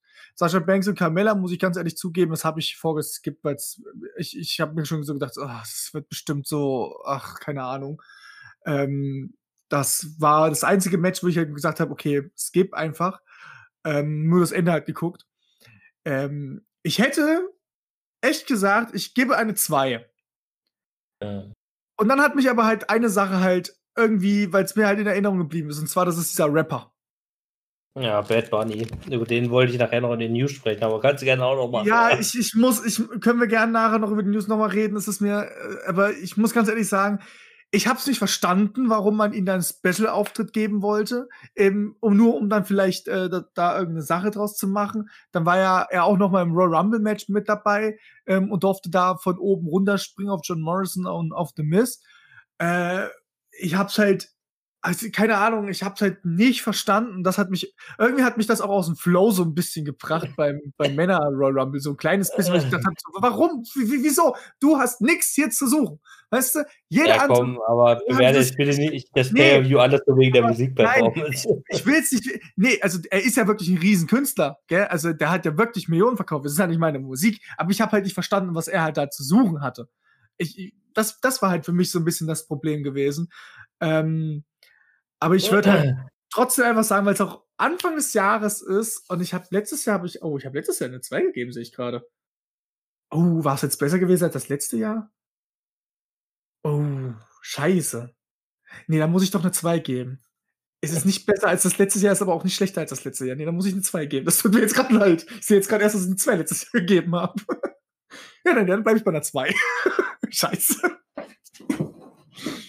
Ja, ich würde mich. Aber der Rapper hat mich trotzdem aufgeregt. Also, das hat mich so wirklich ein bisschen aus, aus dem Pay-Per-View-Flow rausgebracht. Ja, also tatsächlich, also das mit diesem Auftritt von Bad Buddy, der den Song Booker T gesungen hat. Und Booker T, also der Song heißt ja Booker T und so, und der Booker T stand halt die ganze Zeit da nur stumm rum, bis er am Ende noch sagen konnte, Can you dig it, Sucker? Also ich fand es auch richtig scheiße. Ich meine, es ist auch überhaupt nicht meine Musikrichtung. Also gar nicht. Also weder Rap, Rap noch Hip-Hop noch spanischer Rap. Ja. Ähm, also es war die beschissenste Musikperformance, die ich je gesehen habe, weil ich damit überhaupt nichts anfangen konnte. Ähm, ja, aber wir kommen dann später nochmal in den News drauf zu, weil ja, da gibt es noch so ein paar ganz äh, tolle Nachrichten, was äh, Bad Bunny betrifft.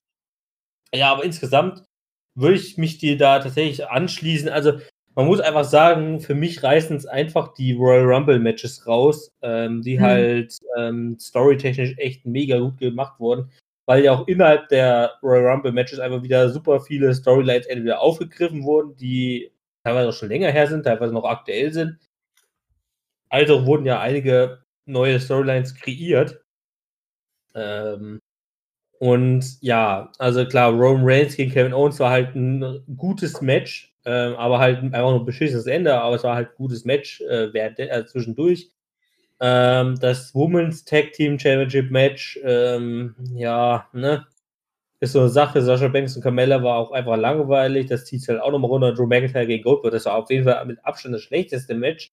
Keine Frage, aber trotzdem würde ich mich halt auch der 2 anschließen, weil halt eben einfach die Royal Rumble Matches so gut waren, dass einfach auch im Nachhinein, als, als mit dem Pay-Per-View fertig war, waren halt einfach eher der, blieb halt einfach eher der positive Eindruck der Royal Rumble Matches zurück, als eben die schlechten Eindrücke der anderen Matches. Vielleicht war auch einfach das der Grund, warum man ähm, Drew McIntyre und äh, Goldberg als erstes in der Main Show gemacht hat, damit man das einfach schnell wieder vergisst während der guten Royal Rumble Matches. Das kann ich mir Das- sogar auch das- sehr gut vorstellen. Das würde sogar Sinn ergeben. Das sogar, das glaube ich selbst, selbst. Ich glaube, Vince McMahon war, glaube ich, noch nicht mal da am Royal Rumble Tag, wenn ich die. wenn ich Ja, jetzt das hat aber andere verwechselt Gründe. hab. gehabt. Ja, ja, aber ich meine, ähm, es hat aber manchmal trotzdem, äh, wenn er nicht da ist, dann entscheiden ja andere Leute da, weißt du? Wahrscheinlich wurde dann da so ein bisschen gesagt, okay, dann tun wir das als allererstes Match am besten hin, weil wir wissen, das wird nicht so gut. Ja. Okay. Ähm, das war tatsächlich unsere, unser Rückblick auf das ähm, Royal Rumble Pay-Per-View. Ähm, wir machen jetzt eine kleine Pause und hören uns danach noch mit Raw, SmackDown und den News. Bis gleich. Bis gleich. So, und wir sind wieder zurück aus der wunderschönen Pause. Hallo. Genau, und wir gucken natürlich äh, mal wieder auf Raw und SmackDown. Ähm, ja, und wie wir es ja im letzten Podcast, glaube ich, das erste Mal eingeführt haben, werden wir auch diesmal wieder so ein bisschen unsere ähm, neue Art und Weise machen, wie wir jetzt an die Shows gehen, nämlich so ein bisschen nach den Titeln und dann gucken, was da noch, noch übrig ist. Ähm, und dadurch gucken wir jetzt erstmal auf den WWE Championship von Drew McIntyre und da ist jetzt nicht so viel zu erzählen, sondern eher ähm, auf, den, äh, auf das Opening der Show bezogen, nämlich auf äh, eine Promo-Situation ähm, von Drew McIntyre, der ja sagen schon mal so ein bisschen auf äh, nochmal auf das Royal Rumble zurückgeblickt hat, natürlich auch nochmal auf seinen Sieg von Goldberg, aber eben auch auf den Sieg von Edge beim Männer Royal Rumble. Und dieser kam dann auch raus. Ähm, fand ich dann tatsächlich aber auch schon echt wieder ein bisschen cringe oder so ein bisschen komisch, wie die Reaktion war, weil das fand ich war irgendwie, hat mich so wie gleich so dran erinnert an die Reaktion von Goldberg auf Drew McIntyre, wo mich auch so ein bisschen gefragt habe, so, hä, was ist jetzt schon wieder das Problem? Weil er hat halt so super genervt reagiert, so von wegen, ja, hier, äh, warum äh, spiele ich hier keine Rolle oder irgendwie sowas in der Art oder warum, ähm, also, wa warum gestaltest du deine Promo jetzt hier so und so, äh, weil dann auch relativ spät erst sozusagen auf Edge zu sprechen kam. Und ähm, irgendwie, ich hatte so das Gefühl, dass Edge irgendwie so, ein bisschen angegriffen gefühlt ist, so von wegen, ja, man muss doch mit ihm rechnen, weil er jetzt halt ähm, ähm, der Royal Rumble-Sieger ist und ähm, ja, das war irgendwie so mega komisch. Ich weiß nicht, wie du das aufgefasst hast. Ähm, es kam dann ja auch noch Seamus raus, der dann äh, irgendwie zuerst so ein bisschen noch Drew McIntyre verteidigt hat, aber dann eben auch auf Edge losgegangen ist und die Conclusion davon war, dass Edge gesagt hat, ja, egal wen ich mir aussuche, also ob ich gegen dich, also Drew McIntyre oder gegen Roman Reigns aktuell antrete bei WrestleMania, ich werde auf jeden Fall als Champion äh, aus WrestleMania rausgehen. Ähm, und danach, als Edge dann gegangen ist, hat Sheamus ja im Prinzip Drew McIntyre hintergangen ähm, und hatte ihm einen Bro-Kick verpasst. Ähm, da gab es dann auch während der Show noch so ein paar Backstage-Interviews, wo es dann darauf hingedeutet hat, alles, dass wir jetzt wahrscheinlich als nächstes Storyline auf, der, auf dem Weg zu WrestleMania oder sogar zu, zu WrestleMania wahrscheinlich die Storyline äh, Drew McIntyre gegen Sheamus sehen werden, wo es ja auch schon seit letzten November oder so Gerüchte darum gab, ähm, dass das sozusagen so ein bisschen die WrestleMania-Storyline sein wird für Drew McIntyre. Aber wie hast du denn das aufgefasst? Weil, wie gesagt, ich fand es halt echt ein bisschen komisch, wie man das gestaltet hat. Ja, also eigentlich so wie du es gesagt hast, es war sehr komisch, fand ich eigentlich auch. Ähm, na gut, dass Edge jetzt erstmal so gesagt hätte, äh, dass er, er hatte eigentlich nicht, sich nicht entschieden zu dem Zeitpunkt, gegen wen er antritt. So, Ja. das, was war ja eigentlich, das ist ja eigentlich der ausschlaggebende Punkt bei der ganzen Sache. Ähm, und das hat quasi Seamus ja in dem Fall jetzt abgenommen. So habe ich jetzt eher dieses Segment jetzt gesehen, dass man dadurch einfach diese ganze Sache anfangen wird, okay, Edge wird gegen Roman Reigns antreten, nur er hat halt nur noch nicht gesagt. und Sheamus wird halt gegen, gegen Drew McIntyre definitiv, also wird jetzt mit Drew McIntyre ähm, eine Storyline anfangen. Ähm, aber ja, aber wie du es gesagt hast, es war wirklich sehr komisch eigentlich, ähm, weil es hat so, es war, also ich fand so ein bisschen auch, ähm, also dass Edge redet nach dem Royal Rumble ist, ist, ist logisch, aber es war trotzdem so, äh, ich hätte es vielleicht ein bisschen anders noch aufgezogen, vor allem dann mit diesem äh, Seamus ähm, Turn gegen äh, Drew McIntyre.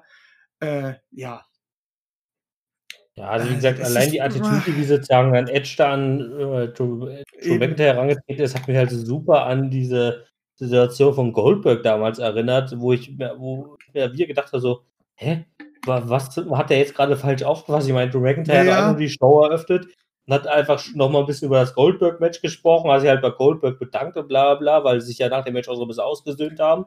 Ähm, dann kommt plötzlich Edge raus und sagt, ja, was, was, erlaubst du dir hier? Ich bin doch jetzt hier deine größte Gefahr und äh, nicht, was, wo, wo ich mir denke, Alter, lass doch mal einfach den Typ ausreden und komm nicht dazwischen. Ich und, habe das Gefühl, äh, die Legenden wollen ihm nicht zuhören. also irgendwie ist das mega komisch gewesen. Also das war halt auch irgendwie auch schon wieder so ein halber Turn von Edge, vom Publikumsliebling und Superface einfach so zum wieder so seinem alten, ich sag mal, Edge-Gimmick, so von wegen, ja, so ein bisschen betrügerisch und so ein bisschen, ah, er, er, tut alles, um halt irgendwie zu gewinnen, so in der Art und Weise. Ja. Also, das war irgendwie echt ein bisschen weird, ähm, dass man dann gleich noch diesen, diesen Seamus-Betray da hinterhergeschnitten hat. Ja, gut, okay. ähm, ja, aber, aber wie du sagst, es ist halt, es war halt wirklich komisch, es war wie, wie diese Goldberg-Moment. Also keine Ahnung warum. Also es war halt, wie, wie das, wie gesagt, ich fand es und der hat nur das gesagt, was man, was, was eigentlich von solchen Champions, die Face sind, was ja True in dem Fall ja war, ähm, eigentlich erwartet. So Respekt gegenüber den letzten Kampf und auch Respekt gegenüber den Royal Rumble Gewinner. So, das hat er, er hat ja einfach nur das gemacht, was er halt ist, als, als Charakter halt. Und ja. sehen, sehen irgendwie anscheinend die Legenden alles als falsch an. Das ist auch nicht schlecht. ja. Hey, du lobst uns hier, das geht ja gar nicht. ähm, ja, beim United States Championship äh, gab es auch ein Titelmatch gleich. Ähm, was man, wie gesagt, finde ich, hätte auch fast schon bei, beim Royal Rumble Review noch unterbringen können, aber egal. Ähm, zwischen Bobby Lashley und Matt Riddle, was nach, glaube knapp anderthalb Minuten oder so per DQ endete. Ähm, Bobby, Lashley, äh, Bobby Lashley hatte den Hurtlock, also ein Submission-Finisher, ähm, an Matt Riddle eingeloggt, allerdings an den Ringseilen, ähm, wodurch ihn der Ringrichter in einem Five-Count aufgefordert hat, diesen Submission-Move zu lösen. Hat er nicht gemacht und deswegen wurde er dann sozusagen disqualifiziert. Äh, hat ihn, äh, Bobby Lashley hat ihn dann auch äh, Matt Riddle dann noch nach dem Match angegriffen, wo eigentlich schon ein bisschen MVP dazwischen gehen musste, ähm, um sozusagen Bobby Lashley so ein bisschen äh, zurückzuhalten. Also hier könnte ich mir zumindest dann vorstellen, dass diese Storyline auf jeden Fall noch zu äh, Elimination Chamber weitergetragen wird und dann da es vielleicht eine Entscheidung pro Matt Riddle geben könnte. Weiterhin gab es diese Woche ein Raw Tag Team Championship Match zwischen dem Hurt Business, also Cedric Alexander und Sheldon Benjamin, gegen die Lucha House Party, Lince Dorado und Gran Metalik. Ähm, auch hier konnte das Hurt Business gewinnen. Ähm, ja, da gab es in den letzten Wochen immer wieder Meinungsverschiedenheiten zwischen Cedric Alexander und Sheldon Benjamin. Vor allen Dingen, weil sich Cedric Alexander häufig zum Matchende hin selbst eingetaggt hat und das Match dadurch gewonnen hat. Ähm, hier in dem Fall hat Sheldon Benjamin bei Wissen umgedreht und hat hier sich selbst eingetaggt und das Match gewonnen, worüber Cedric Alexander dann wiederum nicht erfreut war, weil ich dann auch wie so richtig dämlich fand, weißt du, er beschwert sich darüber, was er selbst die letzten gefühlten vier Wochen gemacht hat oder so.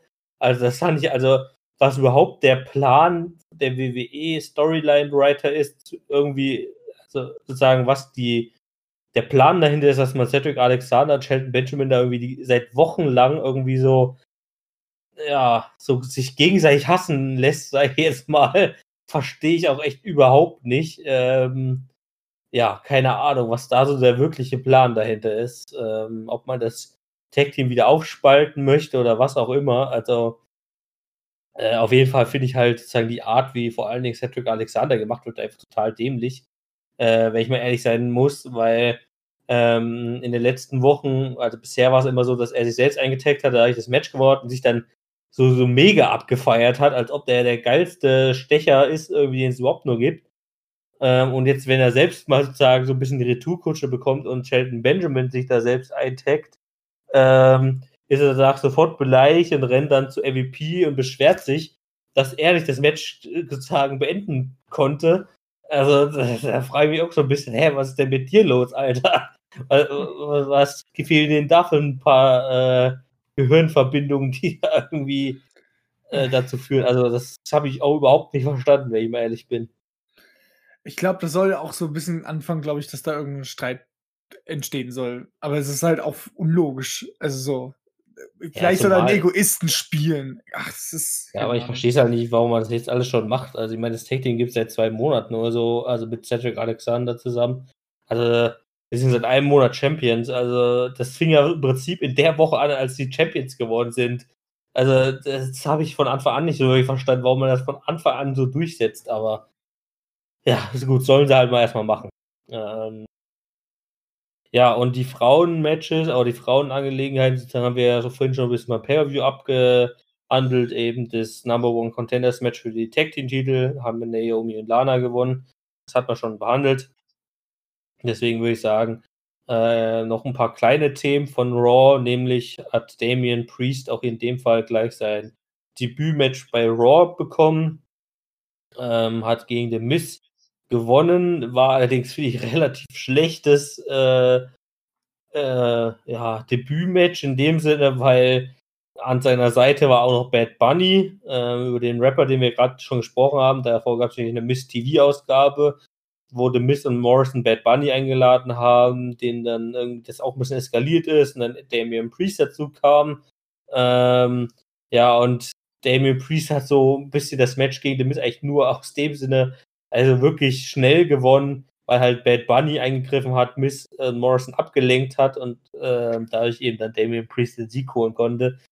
Ja, weiß ich auch nicht so wirklich, was da so die Rolle spielen soll. Also wie gesagt, zu Bad Bunny kommen wir nachher bei den News nochmal ein bisschen. Aber ja, okay. Ähm, dann haben wir auch so ein bisschen das, ich nenne es jetzt nochmal ein bisschen das Return Raw Match von Kalito gesehen. Der hat nämlich ein Tag Team Match gehabt zusammen mit Jeff Hardy und hat gegen Elias und Jackson Riker gewonnen. Ähm, also auch hier nochmal ein cooler Auftritt eigentlich von Kalito gewesen. Und es gab dann im Main Event noch ein Match zwischen Edge und Randy Orton. Das kam dadurch zustande, dass es während der Show zuvor äh, zunächst eine Backstage-Promo von Randy gab, äh, wo er sozusagen ja, gesagt hat, dass er Edges WrestleMania versauen will, beziehungsweise dafür sorgen wird, dass Edge gar nicht erst zu WrestleMania kommen wird. Ähm, also im Prinzip so die gleiche Leier wie so letztes Jahr so ein bisschen, ähm, woraufhin dann Edge in dieser Raw-Ausgabe ebenfalls in einer Backstage-Promo darauf geantwortet hat und dann sozusagen ein Match vereinbart hat und das fand dann eben auch später statt. Ähm, war auch eigentlich ein relativ gutes Match. Ähm, Wobei man auch hier nochmal sagen muss, das Match äh, oder der Sieg von Edge wurde im Prinzip dadurch beeinflusst, auch dass während des Matches ähm, Alexa Bliss aufgetaucht ist, die dann auf dem ähm, Ringpfosten saß ähm, und ja, irgendwie aus dem Mund geblutet hat, oder zumindest lief eine blutähnliche Flüssigkeit aus dem Mund von Alexa Bliss, was auch schon wieder sehr interessant aussah. Ähm, Randy Orton dadurch abgelenkt wurde und Edge dann danach sein Spear-Finisher äh, landen konnte und somit das Match gewonnen hat. Aber auch hier würde ich davon ausgehen, dass die Story von Edge und Randy Orton noch nicht beendet ist. Wobei man auch sagen muss, die Story von Randy Orton und The Fiend, der übrigens, wie vorhin auch noch gar nicht genau angesprochen, beim äh, Royal Rumble Pay-Per-View gar keinen Auftritt hatte, ähm, wahrscheinlich auch noch nicht vorbei ist, weil man hier ja deutlich gesehen hat, dass Randy Orton und Alexa Bliss immer noch eine offene Rechnung habe, wenn man das immer so bezeichnen darf. ja, äh, ich meine, dann ist halt das andere mal auf Eis gelegt, aber ähm, zurzeit spielt ja Alexa Bliss quasi so ein kleines bisschen weiter. Ja. ich bin jetzt halt mittlerweile mal gespannt, wann der Feen jetzt wieder zurückkommt, weil, ähm, ja. Aber man, es hat auch nie irgendwas irgendwie, ich, ich kann mich auch gerade irgendwie nicht daran erinnern, dass irgendwie eine News war, war nicht noch, weil, weil war seine Frau wieder schwanger, aber das hat- dachte, das wäre erst später, dass das Kind erst später kommt. Oder hat er sich eine Auszeit genommen? Davon gab es irgendwie nicht einmal News in der Richtung, oder? Nee, ich glaube nicht, ne. Mal gucken. Also ich, vielleicht auch zu WrestleMania. Hm, alles komisch. Gut, äh, würde ich sagen, kommen wir zu SmackDown. Ähm, und das fing an mit einer Promo von Roman Reigns, äh, der die gesamte Sache so ein bisschen umgedreht hat von Raw und Joe McIntyre. Denn der ist gleich auf Edge zu sprechen gekommen und hat ihn auch gleich aufgefordert, in den Ring zu kommen, ähm, weil er eigentlich gleich zu Anfang der SmackDown-Sendung geklärt haben wollte, ähm, ob Edge ihn herausfordern wird oder nicht. Ähm, sozusagen, er wollte das gleich aus der Welt geschafft haben. Ähm, Edge tat ihm diesen Gefallen allerdings nicht. Also er kam, wäre diese Anfangspromo nicht raus. Ähm, ja, was weder Reigns noch Paul Heyman noch äh, Jey Uso erfreut hat. Und das ging dann sozusagen in das Main Event, denke ich jetzt mal über. Es war jetzt nicht das letzte Match, sondern es war eben auch nochmal eine Promo, wo dann äh, Reigns und Edge rauskamen, nochmal gemeinsam so die Promo und dann ja natürlich auch nochmal diese gegenseitiges äh, Anmachen, von wegen, ja, hier, wer ist der Beste und äh, wie könnte es hier weitergehen. Ähm, Edge hat dann im Prinzip äh, auf jeden Fall dazu aufgefordert, dass äh, Jay Uso und Paul Heyman den Ring verlassen sollen, weil er natürlich die ganzen Geschichten rund um Kevin Owens beobachtet hat auch und weiß, äh, warum jetzt eben so ein Jay Uso auch im Ring mitsteht, äh, weil er eben auch dafür sorgen könnte, dass Edge angegriffen werden könnte. Reigns ließ sich darauf ein, dass die beiden den Ring verlassen sollten. Ja, und das war auch so ein bisschen gleichzeitig der Untergang von ihnen, denn in dem Moment, auch kurze Momente später, tauchte dann auch Kevin Owens auf, ähm, der Roman Reigns einen erneuten Stunner verpasste und damit waren auch die Show zu Ende. Also wir haben diese Woche sozusagen nicht erfahren, wer äh, wo wen Edge bei WrestleMania herausfordern wird, wobei es aktuell in der Gerüchteküche und in den Wrestling News groß ähm, eher davon ausgegangen wird, dass ähm, Edge wohl äh, Roman Reigns herausfordern wird. Ähm, genau, Ja. also den Smackdown, Smackdown dann gehen wahrscheinlich. Genau. Ähm, beim Intercontinental Championship gibt es äh, auch ein weiteres Titelmatch zu berichten. Da gab es diese Woche bei SmackDown ein Triple Threat Match ähm, zwischen Big E, Apollo Crews und Sami Zayn, was auch wieder ein sehr gutes Match war, wie ich fand. Ähm, Big E konnte hier ähm, gewinnen, sein Titel verteidigen und das gegen Apollo Crews ähm, per Big Ending Finisher. Ähm, ja, Apollo Crews hat kurz zuvor Sami Zayn außerhalb des Rings ähm, mal gut abgefertigt und über die Barrikade geworfen, ist dann in den Ring zurückgekommen, ist dann allerdings gleich in den Finisher von Big E gelaufen. Ähm, also auch hier kann man wohl davon ausgehen, dass erstmal die Storyline rund um Big E, Apollo Crews und wahrscheinlich auch Sami Zayn noch weitergehen wird. Ähm, und in der SmackDown Women's Division gab es diese Woche eigentlich nicht so sehr viel zu berichten. Äh, es gab eigentlich nur eine Promo zwischen Sascha Banks, Bianca Belair und Carmella, ähm, wo auch noch nichts festgelegt wurde in Richtung Biancas Entscheidung. Also bei Raw hatte sie gar keinen Auftritt, sondern jetzt erst bei SmackDown. Aber es deutete auch schon hier sehr, sehr viel darauf hin, dass es wahrscheinlich eine Storyline und dann wahrscheinlich auch ein WrestleMania-Match zwischen Bianca und Sascha geben könnte, äh, wobei es eben noch nicht offiziell bestätigt wurde. Ähm, also auch hier scheinen die Zeichen sehr stark darauf hinzudeuten, dass sich Bianca für Sascha Banks entscheiden wird. Auch übrigens zu Edge sei noch dazu gesagt, dass Edge diese Woche auch einen Auftritt bei NXT hatte, äh, wo es gerade ein Standoff zwischen dem aktuellen NXT-Champion Finn Balor und Pete Dunne gab. Ähm, und auch hier hat Edge eine sehr eindeutige, äh, sehr eindeutigen Hinweis davon gegeben, so von wegen auch, äh, hier könnte es sich Edge vorstellen, ähm, sich Finn Bella oder den Sieger äh, nach dem NXT Takeover Pay-Per-View ähm, für den NXT Championship herauszufordern. dass, dass dies der äh, einzige Championship wäre, den äh, ja, Edge noch nie gehalten hat, sozusagen. Wobei das ja auch nicht so ganz stimmt, weil Edge hat ja zum Beispiel auch nicht, nicht den Universal Championship gehalten. Auch mal abgesehen.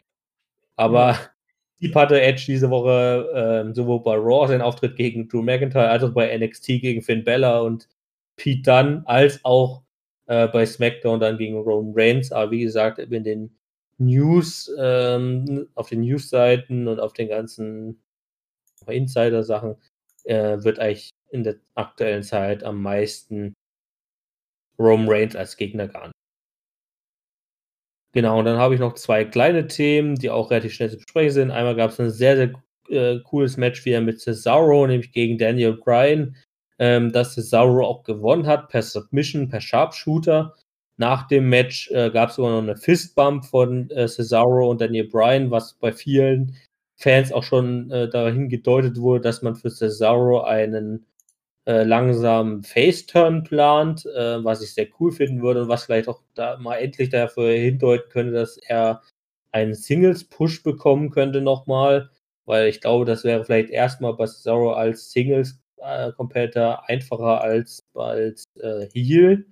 Ähm, wobei man natürlich auch dann sehen muss, wie man diesen Singles-Push gestaltet, wenn man bedenkt, dass eben Roman Reigns wahrscheinlich erstmal ausgeplant ist für WrestleMania und Big E ja aktuell äh, Intercontinental Champion ist, aber auch Face ist, also das wird dann auch schwierig. Da bin ich dann eher mal gespannt, wie man Cesaro dann dahingehend unterbringen könnte. Ähm, genau. Ja, und dann gab es noch, habe ich noch mal mit reingenommen aus Spaß, eine, ja, eine Videobotschaft von Hulk Hogan. Hui. Was irgendwie auch sehr merkwürdig war. Ja, ich denke mir so, also Hulk Hogan war da, der hat ja irgendwie so einen Beach Club oder so einen Beach Shop irgendwo in Florida, wo er halt so einen Hulk Hogan Shop hat, irgendwie mit so ganz vielen Ausstellungsstücken und so. Ähm, und Jimmy Hart war natürlich auch noch da. Ähm, der, die treten ja sowieso mal zusammen auf. Und das war so eine mega weirde Promo, wo er irgendwie erstmal so zwei Minuten oder äh, die Hälfte der Sache erstmal darüber erzählt hat, wie er vor 33 Jahren gegen Andre the Giant ähm, gekämpft hat und so. Also das Übliche, was er jedes Mal erzählt. Ähm, hat ja nichts doch, anderes, wo er sich aufhängen kann. Ja, ja, dann kam aber der, der Twist sozusagen, denn anstatt dann über das Match weiterhin zu reden, redet dann äh, Hogan über Edge, ähm, der eben vor der schweren Entscheidung stehen würde. Ähm, ja, und das war dann auch schon mit dem Segment. Also im Prinzip war er so ein bisschen was von äh, seiner damaligen Zeit erzählt und nochmal auf Edge eingegangen, so von wegen, oh ja, der steht vor der großen Entscheidung, Zukunft, bla bla bla, trächtig. Und dann so war das dann auch beendet. Weil wo ich mir gedacht habe, Alter, what the fuck? Was hat das jetzt für einen Sinn gehabt? Ey? Das war wieder, das war wieder, das ist wahrscheinlich wieder so einer von diesen Segmenten gewesen, wo man sich gesagt hat, wir haben eine bestimmte Zeit, die wir füllen müssen. Wir haben glaube, keine Ahnung, was so, wir da tun sollen. Ich glaube, es ist auch einfach Vince McMahons Idee, so von wegen, ach komm, wir müssen mal die, die, die, äh, die, äh, die Zuschauerzahlen hochbringen. Wir müssen auf jeden Fall Hulk Hogan in die Show bringen, weißt du? äh, weil einfach so davon ausgeht, dass Hulk Hogan so eine extra Million Zuschauer ziehen würde, was halt nicht der Fall ist, aber es ist halt echt eigentlich. Also, äh, dass vielleicht zwei Leute mehr einschalten, das kann ich mir vorstellen, aber eine Million. ja. Hulk Hogan's Zeit ist halt auch nicht, also nichts gegen Legendensachen, die man auch in den Fernsehen wieder bringen kann, gell? Aber ach, das muss halt auch passen. Okay, damit würde ich auch sagen, beenden wir für diese Woche Raw und SmackDown und kommen jetzt noch zu den restlichen News, ähm, die wir heute noch nicht angebracht haben. Und die erste News betrifft ähm, für alle Videospielfreunde unter euch. Ähm, und da gab es die Nachricht, dass Mitarbeiter des Publishers die ja seit geraumer Zeit die WWE-Spiele rausbringen, waren beim Royal Rumble per zu Gast und dort Tonaufnahmen und Screenings, also so 3D-Screenings ähm, von ähm, den Superstars aufzunehmen für ihr diesjähriges Videospiel. Der, ähm, genau, dafür nahmen eben die Superstars Voiceovers auf, als auch im Prinzip der gesamte Roster gescannt wurde. Ähm, Genau, also dieses Jahr kommt dann ja auch mal wieder ein WWE-Spiel raus, also WWE 2K22 müsste es dann ja sein. äh, nachdem es ja im letzten Jahr kein WWE-Spiel oder kein 2K-Spiel gab, äh, oder kein ja, reguläres 2K-Spiel, ähm, nachdem es ja vor zwei Jahren oder vor anderthalb Jahren, wie auch immer, ähm, beim WWE 2K20 sozusagen das gro den großen Flop gab, ähm, hat man sich dann dafür entschieden, dass man letztes Jahr kein Spiel rausgebracht hatte oder hätte, weil man sich eben jetzt die Zeit nehmen wollte, wirklich das Spiel komplett neu aufzufassen. Das ist ja auch mit besserer Grafik und so weiter. Ähm, aber dieses Jahr soll es dann wieder soweit sein. Äh, ich nehme mal an, auch wieder zum üblichen Veröffentlichungszeitpunkt, also irgendwann im Oktober, November oder so. Ähm, ja, mal gucken, wie lange das äh, oder was da noch so rauskommt in der Zeit. Ähm, dann gab es diese Woche in der nächsten News ein Interview mit äh, John Cena bei Sports Illustrated, äh, wo er selbst gesagt hat, dass er nicht bei WrestleMania 37 auftreten wird. Ähm, war natürlich sehr interessant, nachdem wir in der vorigen Woche eigentlich eine sehr überzeugende News hier auch hatten, die von mehreren Online-Quellen, also wirklich hochrangigen Online-Quellen behauptet wurde, dass ein John Cena Badge bei WrestleMania 37 dieses Jahr zu 100% feststeht. Äh, und das war wirklich wörtlich so drin. Es stand, es stand 100% wird dieses Match stattfinden. Es steht nur nicht fest, gegen welchen Gegner. Ja, und jetzt hat John Cena selbst gesagt, es wird auf jeden Fall nicht so weit kommen, weil er aktuell mal wieder in einem, einer Filmproduktion ist und die, ähm, die Aufnahmen oder die halt die, wie sagt man denn, äh, die Filmproduktion eben noch weit nach WrestleMania dauern würde, ähm, er einfach dazu aktuell keine Zeit hat, äh, halt für dieses Match zu trainieren und dann da auch dran teilzunehmen. Also, ich glaube, man kann erstmal John Cena wieder von der WrestleMania Matchcard runternehmen. Ähm, dann gab es ein paar Verwunderungen um äh, ja, eine äh, eine Royal Rumble-Teilnahme, nämlich von Jay Uso, der ja eigentlich für das Royal Rumble-Match angekündigt wurde, allerdings nicht teilnahm und jetzt, wie Dave Meltzer berichtete, ähm, hatte der, äh, hat Jay Uso keine medizinische Ringfreigabe erhalten, wobei man aktuell keine sozusagen Erkenntnisse darüber hat, weshalb das so war und welche Gründe sozusagen diese Nichtfreigabe hatte. Deswegen tritt er aber aktuell sozusagen auch nur als Begleiter von Roman Reigns auf, ohne irgendwie da einen aktiven Part einzunehmen. Dann gab es diese Woche zwei äh, Entlassungen, beziehungsweise bekannt gewordene Entlassungen aus der WWE, nämlich einmal Lars Sullivan, äh, der jetzt äh, tatsächlich gefeuert wurde, wobei ähm, sozusagen jetzt auch erst bekannt wurde, dass das auch schon im Januar passiert sein soll. Ähm, also das wurde wohl erst noch geheim gehalten, keine Ahnung. Auf jeden Fall ist jetzt noch rausgekommen. Ähm, ja, also prinzipiell kann man, glaube ich, sagen, dass es kein allzu großer Verlust ist. Ähm, ich, Lars Sullivan hat ja eher mit Verletzungen und seinen äh, Skandalen außerhalb der WWE in den letzten zwei, drei Jahren geglänzt, Anführungszeichen geglänzt, als mit seinen Auftritten in der WWE. Also ich glaube, so wirklich vermissen wird, werden ihn nur die wenigsten. Weiterhin wurde diese Woche Steve Cutler äh, entlassen ehemaliges Mitglied der Forgotten Sons und zuletzt ja eingesetzt eigentlich als Begleiter von ähm, King Corbin mit Wesley Blake zusammen. Ähm, ja, Steve Cutter, da gab es wirklich zahlreiche Aussagen, widersprüchliche Sachen dazu, wie dieser Entlassung zustande gekommen ist. Ich glaube, kurz zusammengefasst und will mich da jetzt wirklich auf eine Seite so ein bisschen festlegen, und zwar auf die Aussagen der WWE. Äh, wie gesagt, Steve Cutler und auch seine Frau, äh, Diona Perazzo, oder wie sie, glaube ich, heißt, die mittlerweile bei Impact Wrestling arbeitet, die letztes Jahr von der WWE entlassen wurde.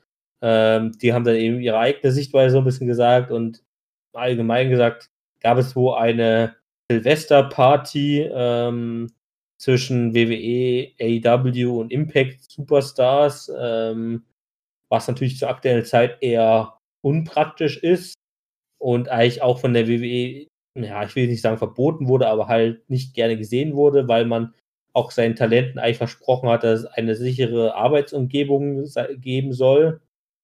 Ähm, ja, und im Nachzuge des, dieser, äh, Silvesterparty hat sich Steve Cutler mit Covid infiziert. Also man hat dann auch gleich mal die Konsequenz daraus gezogen, sozusagen.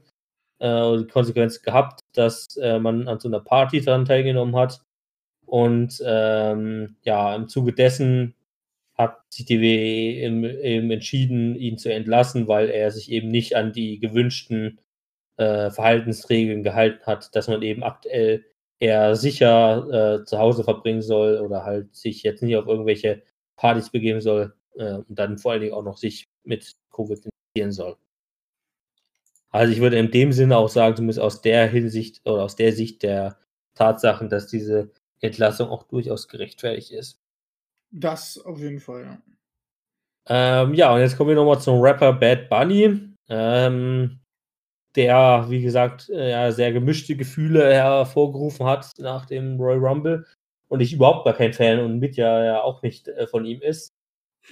Allerdings soll er äh, ja gleich mehrere Auftritte doch für die WWE bekommen und zwar auch in mehrerlei Hinsicht. Und zwar soll er wohl angeblich auch bei WrestleMania 37 als Musikact auftreten ähm, als auch äh, wohl in Zukunft als Wrestler in Anführungszeichen. Ähm, er soll nämlich laut mehreren Aussagen auch für ein einmaliges Wrestling-Match trainieren aktuell. Und die WWE erhofft sich dadurch, besonders im lateinamerikanischen Raum, äh, junge Fans wieder an den sozusagen an die WWE zu binden äh, und möchte sozusagen halt seine Popularität dafür ausnutzen, dass er irgendwann mal in so einem, ich es mal Gimmick-Match antritt, in einem, wahrscheinlich in einem Tag-Team-Match oder sowas.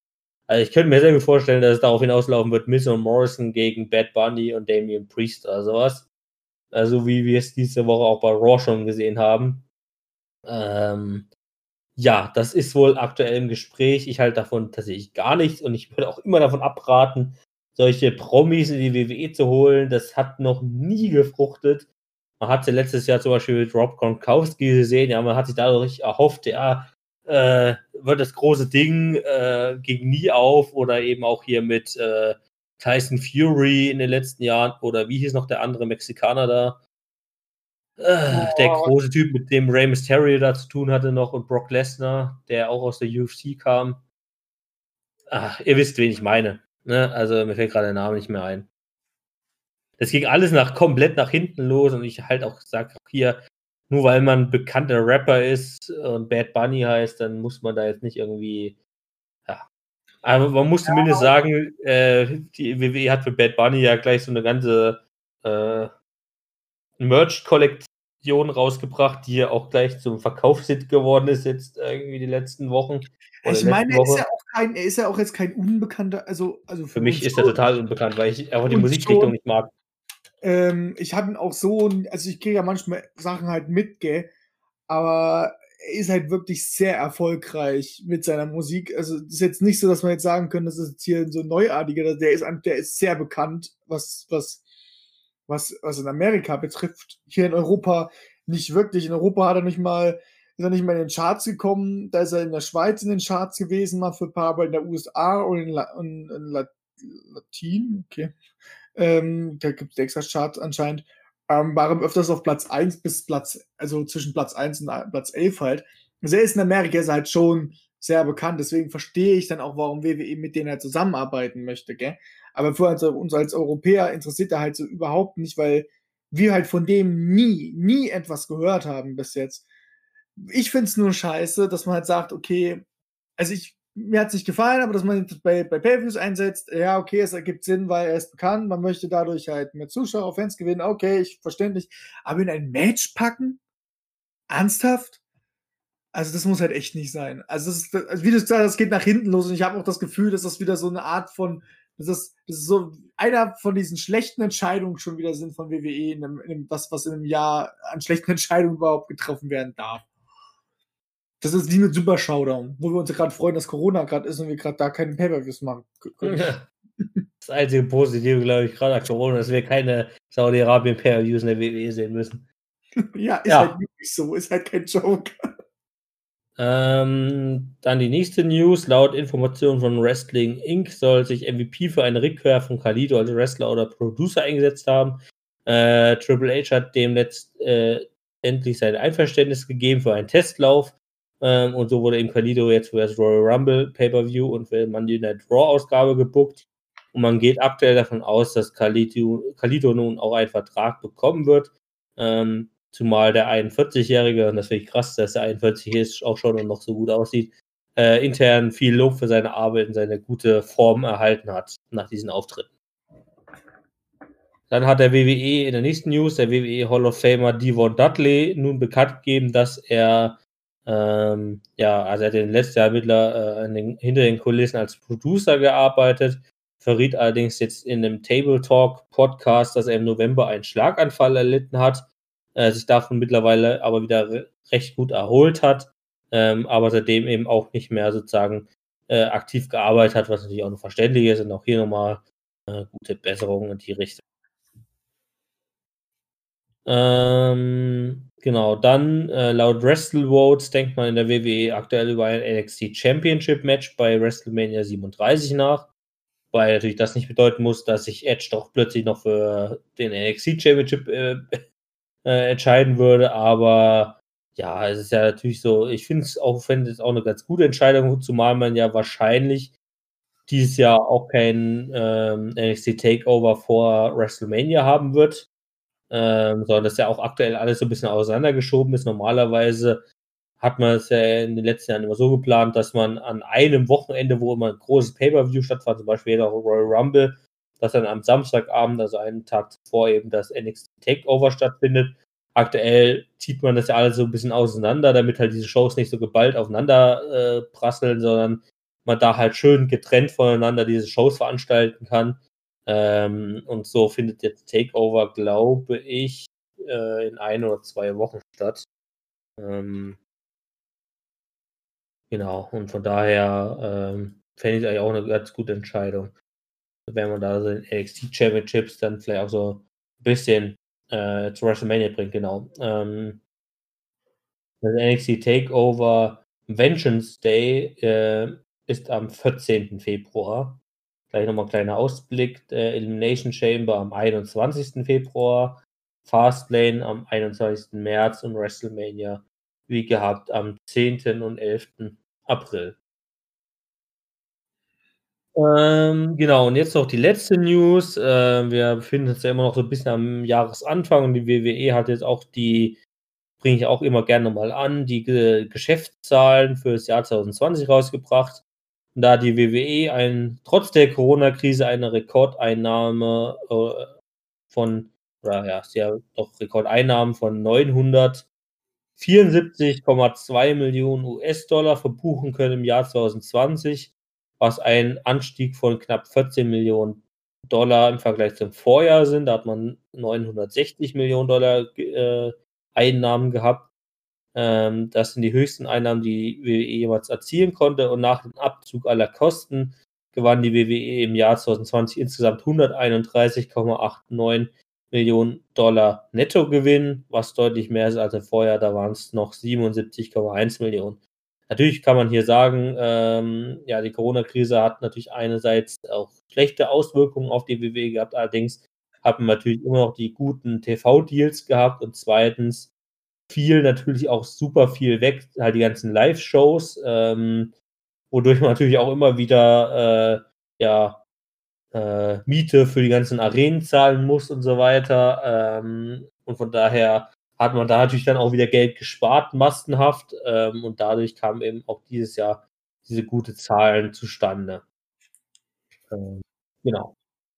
Das waren tatsächlich die News ähm, und das war es auch mit der dieswöchigen Ausgabe von The Beast Show, dem Wrestling Podcast. Ähm, genau. Wir hören uns dann wahrscheinlich nächste Woche oder übernächste Woche wieder. Müssen wir noch mal ein bisschen ausdiskutieren mit ja und ich. Ähm, genau. Wünschen euch aber eine schöne Woche noch. Bleibt gesund ähm, und guckt Genau. viel WWE. Fahrt vorsichtig. Ja. Tschüss und auf Wiedersehen. Haut rein.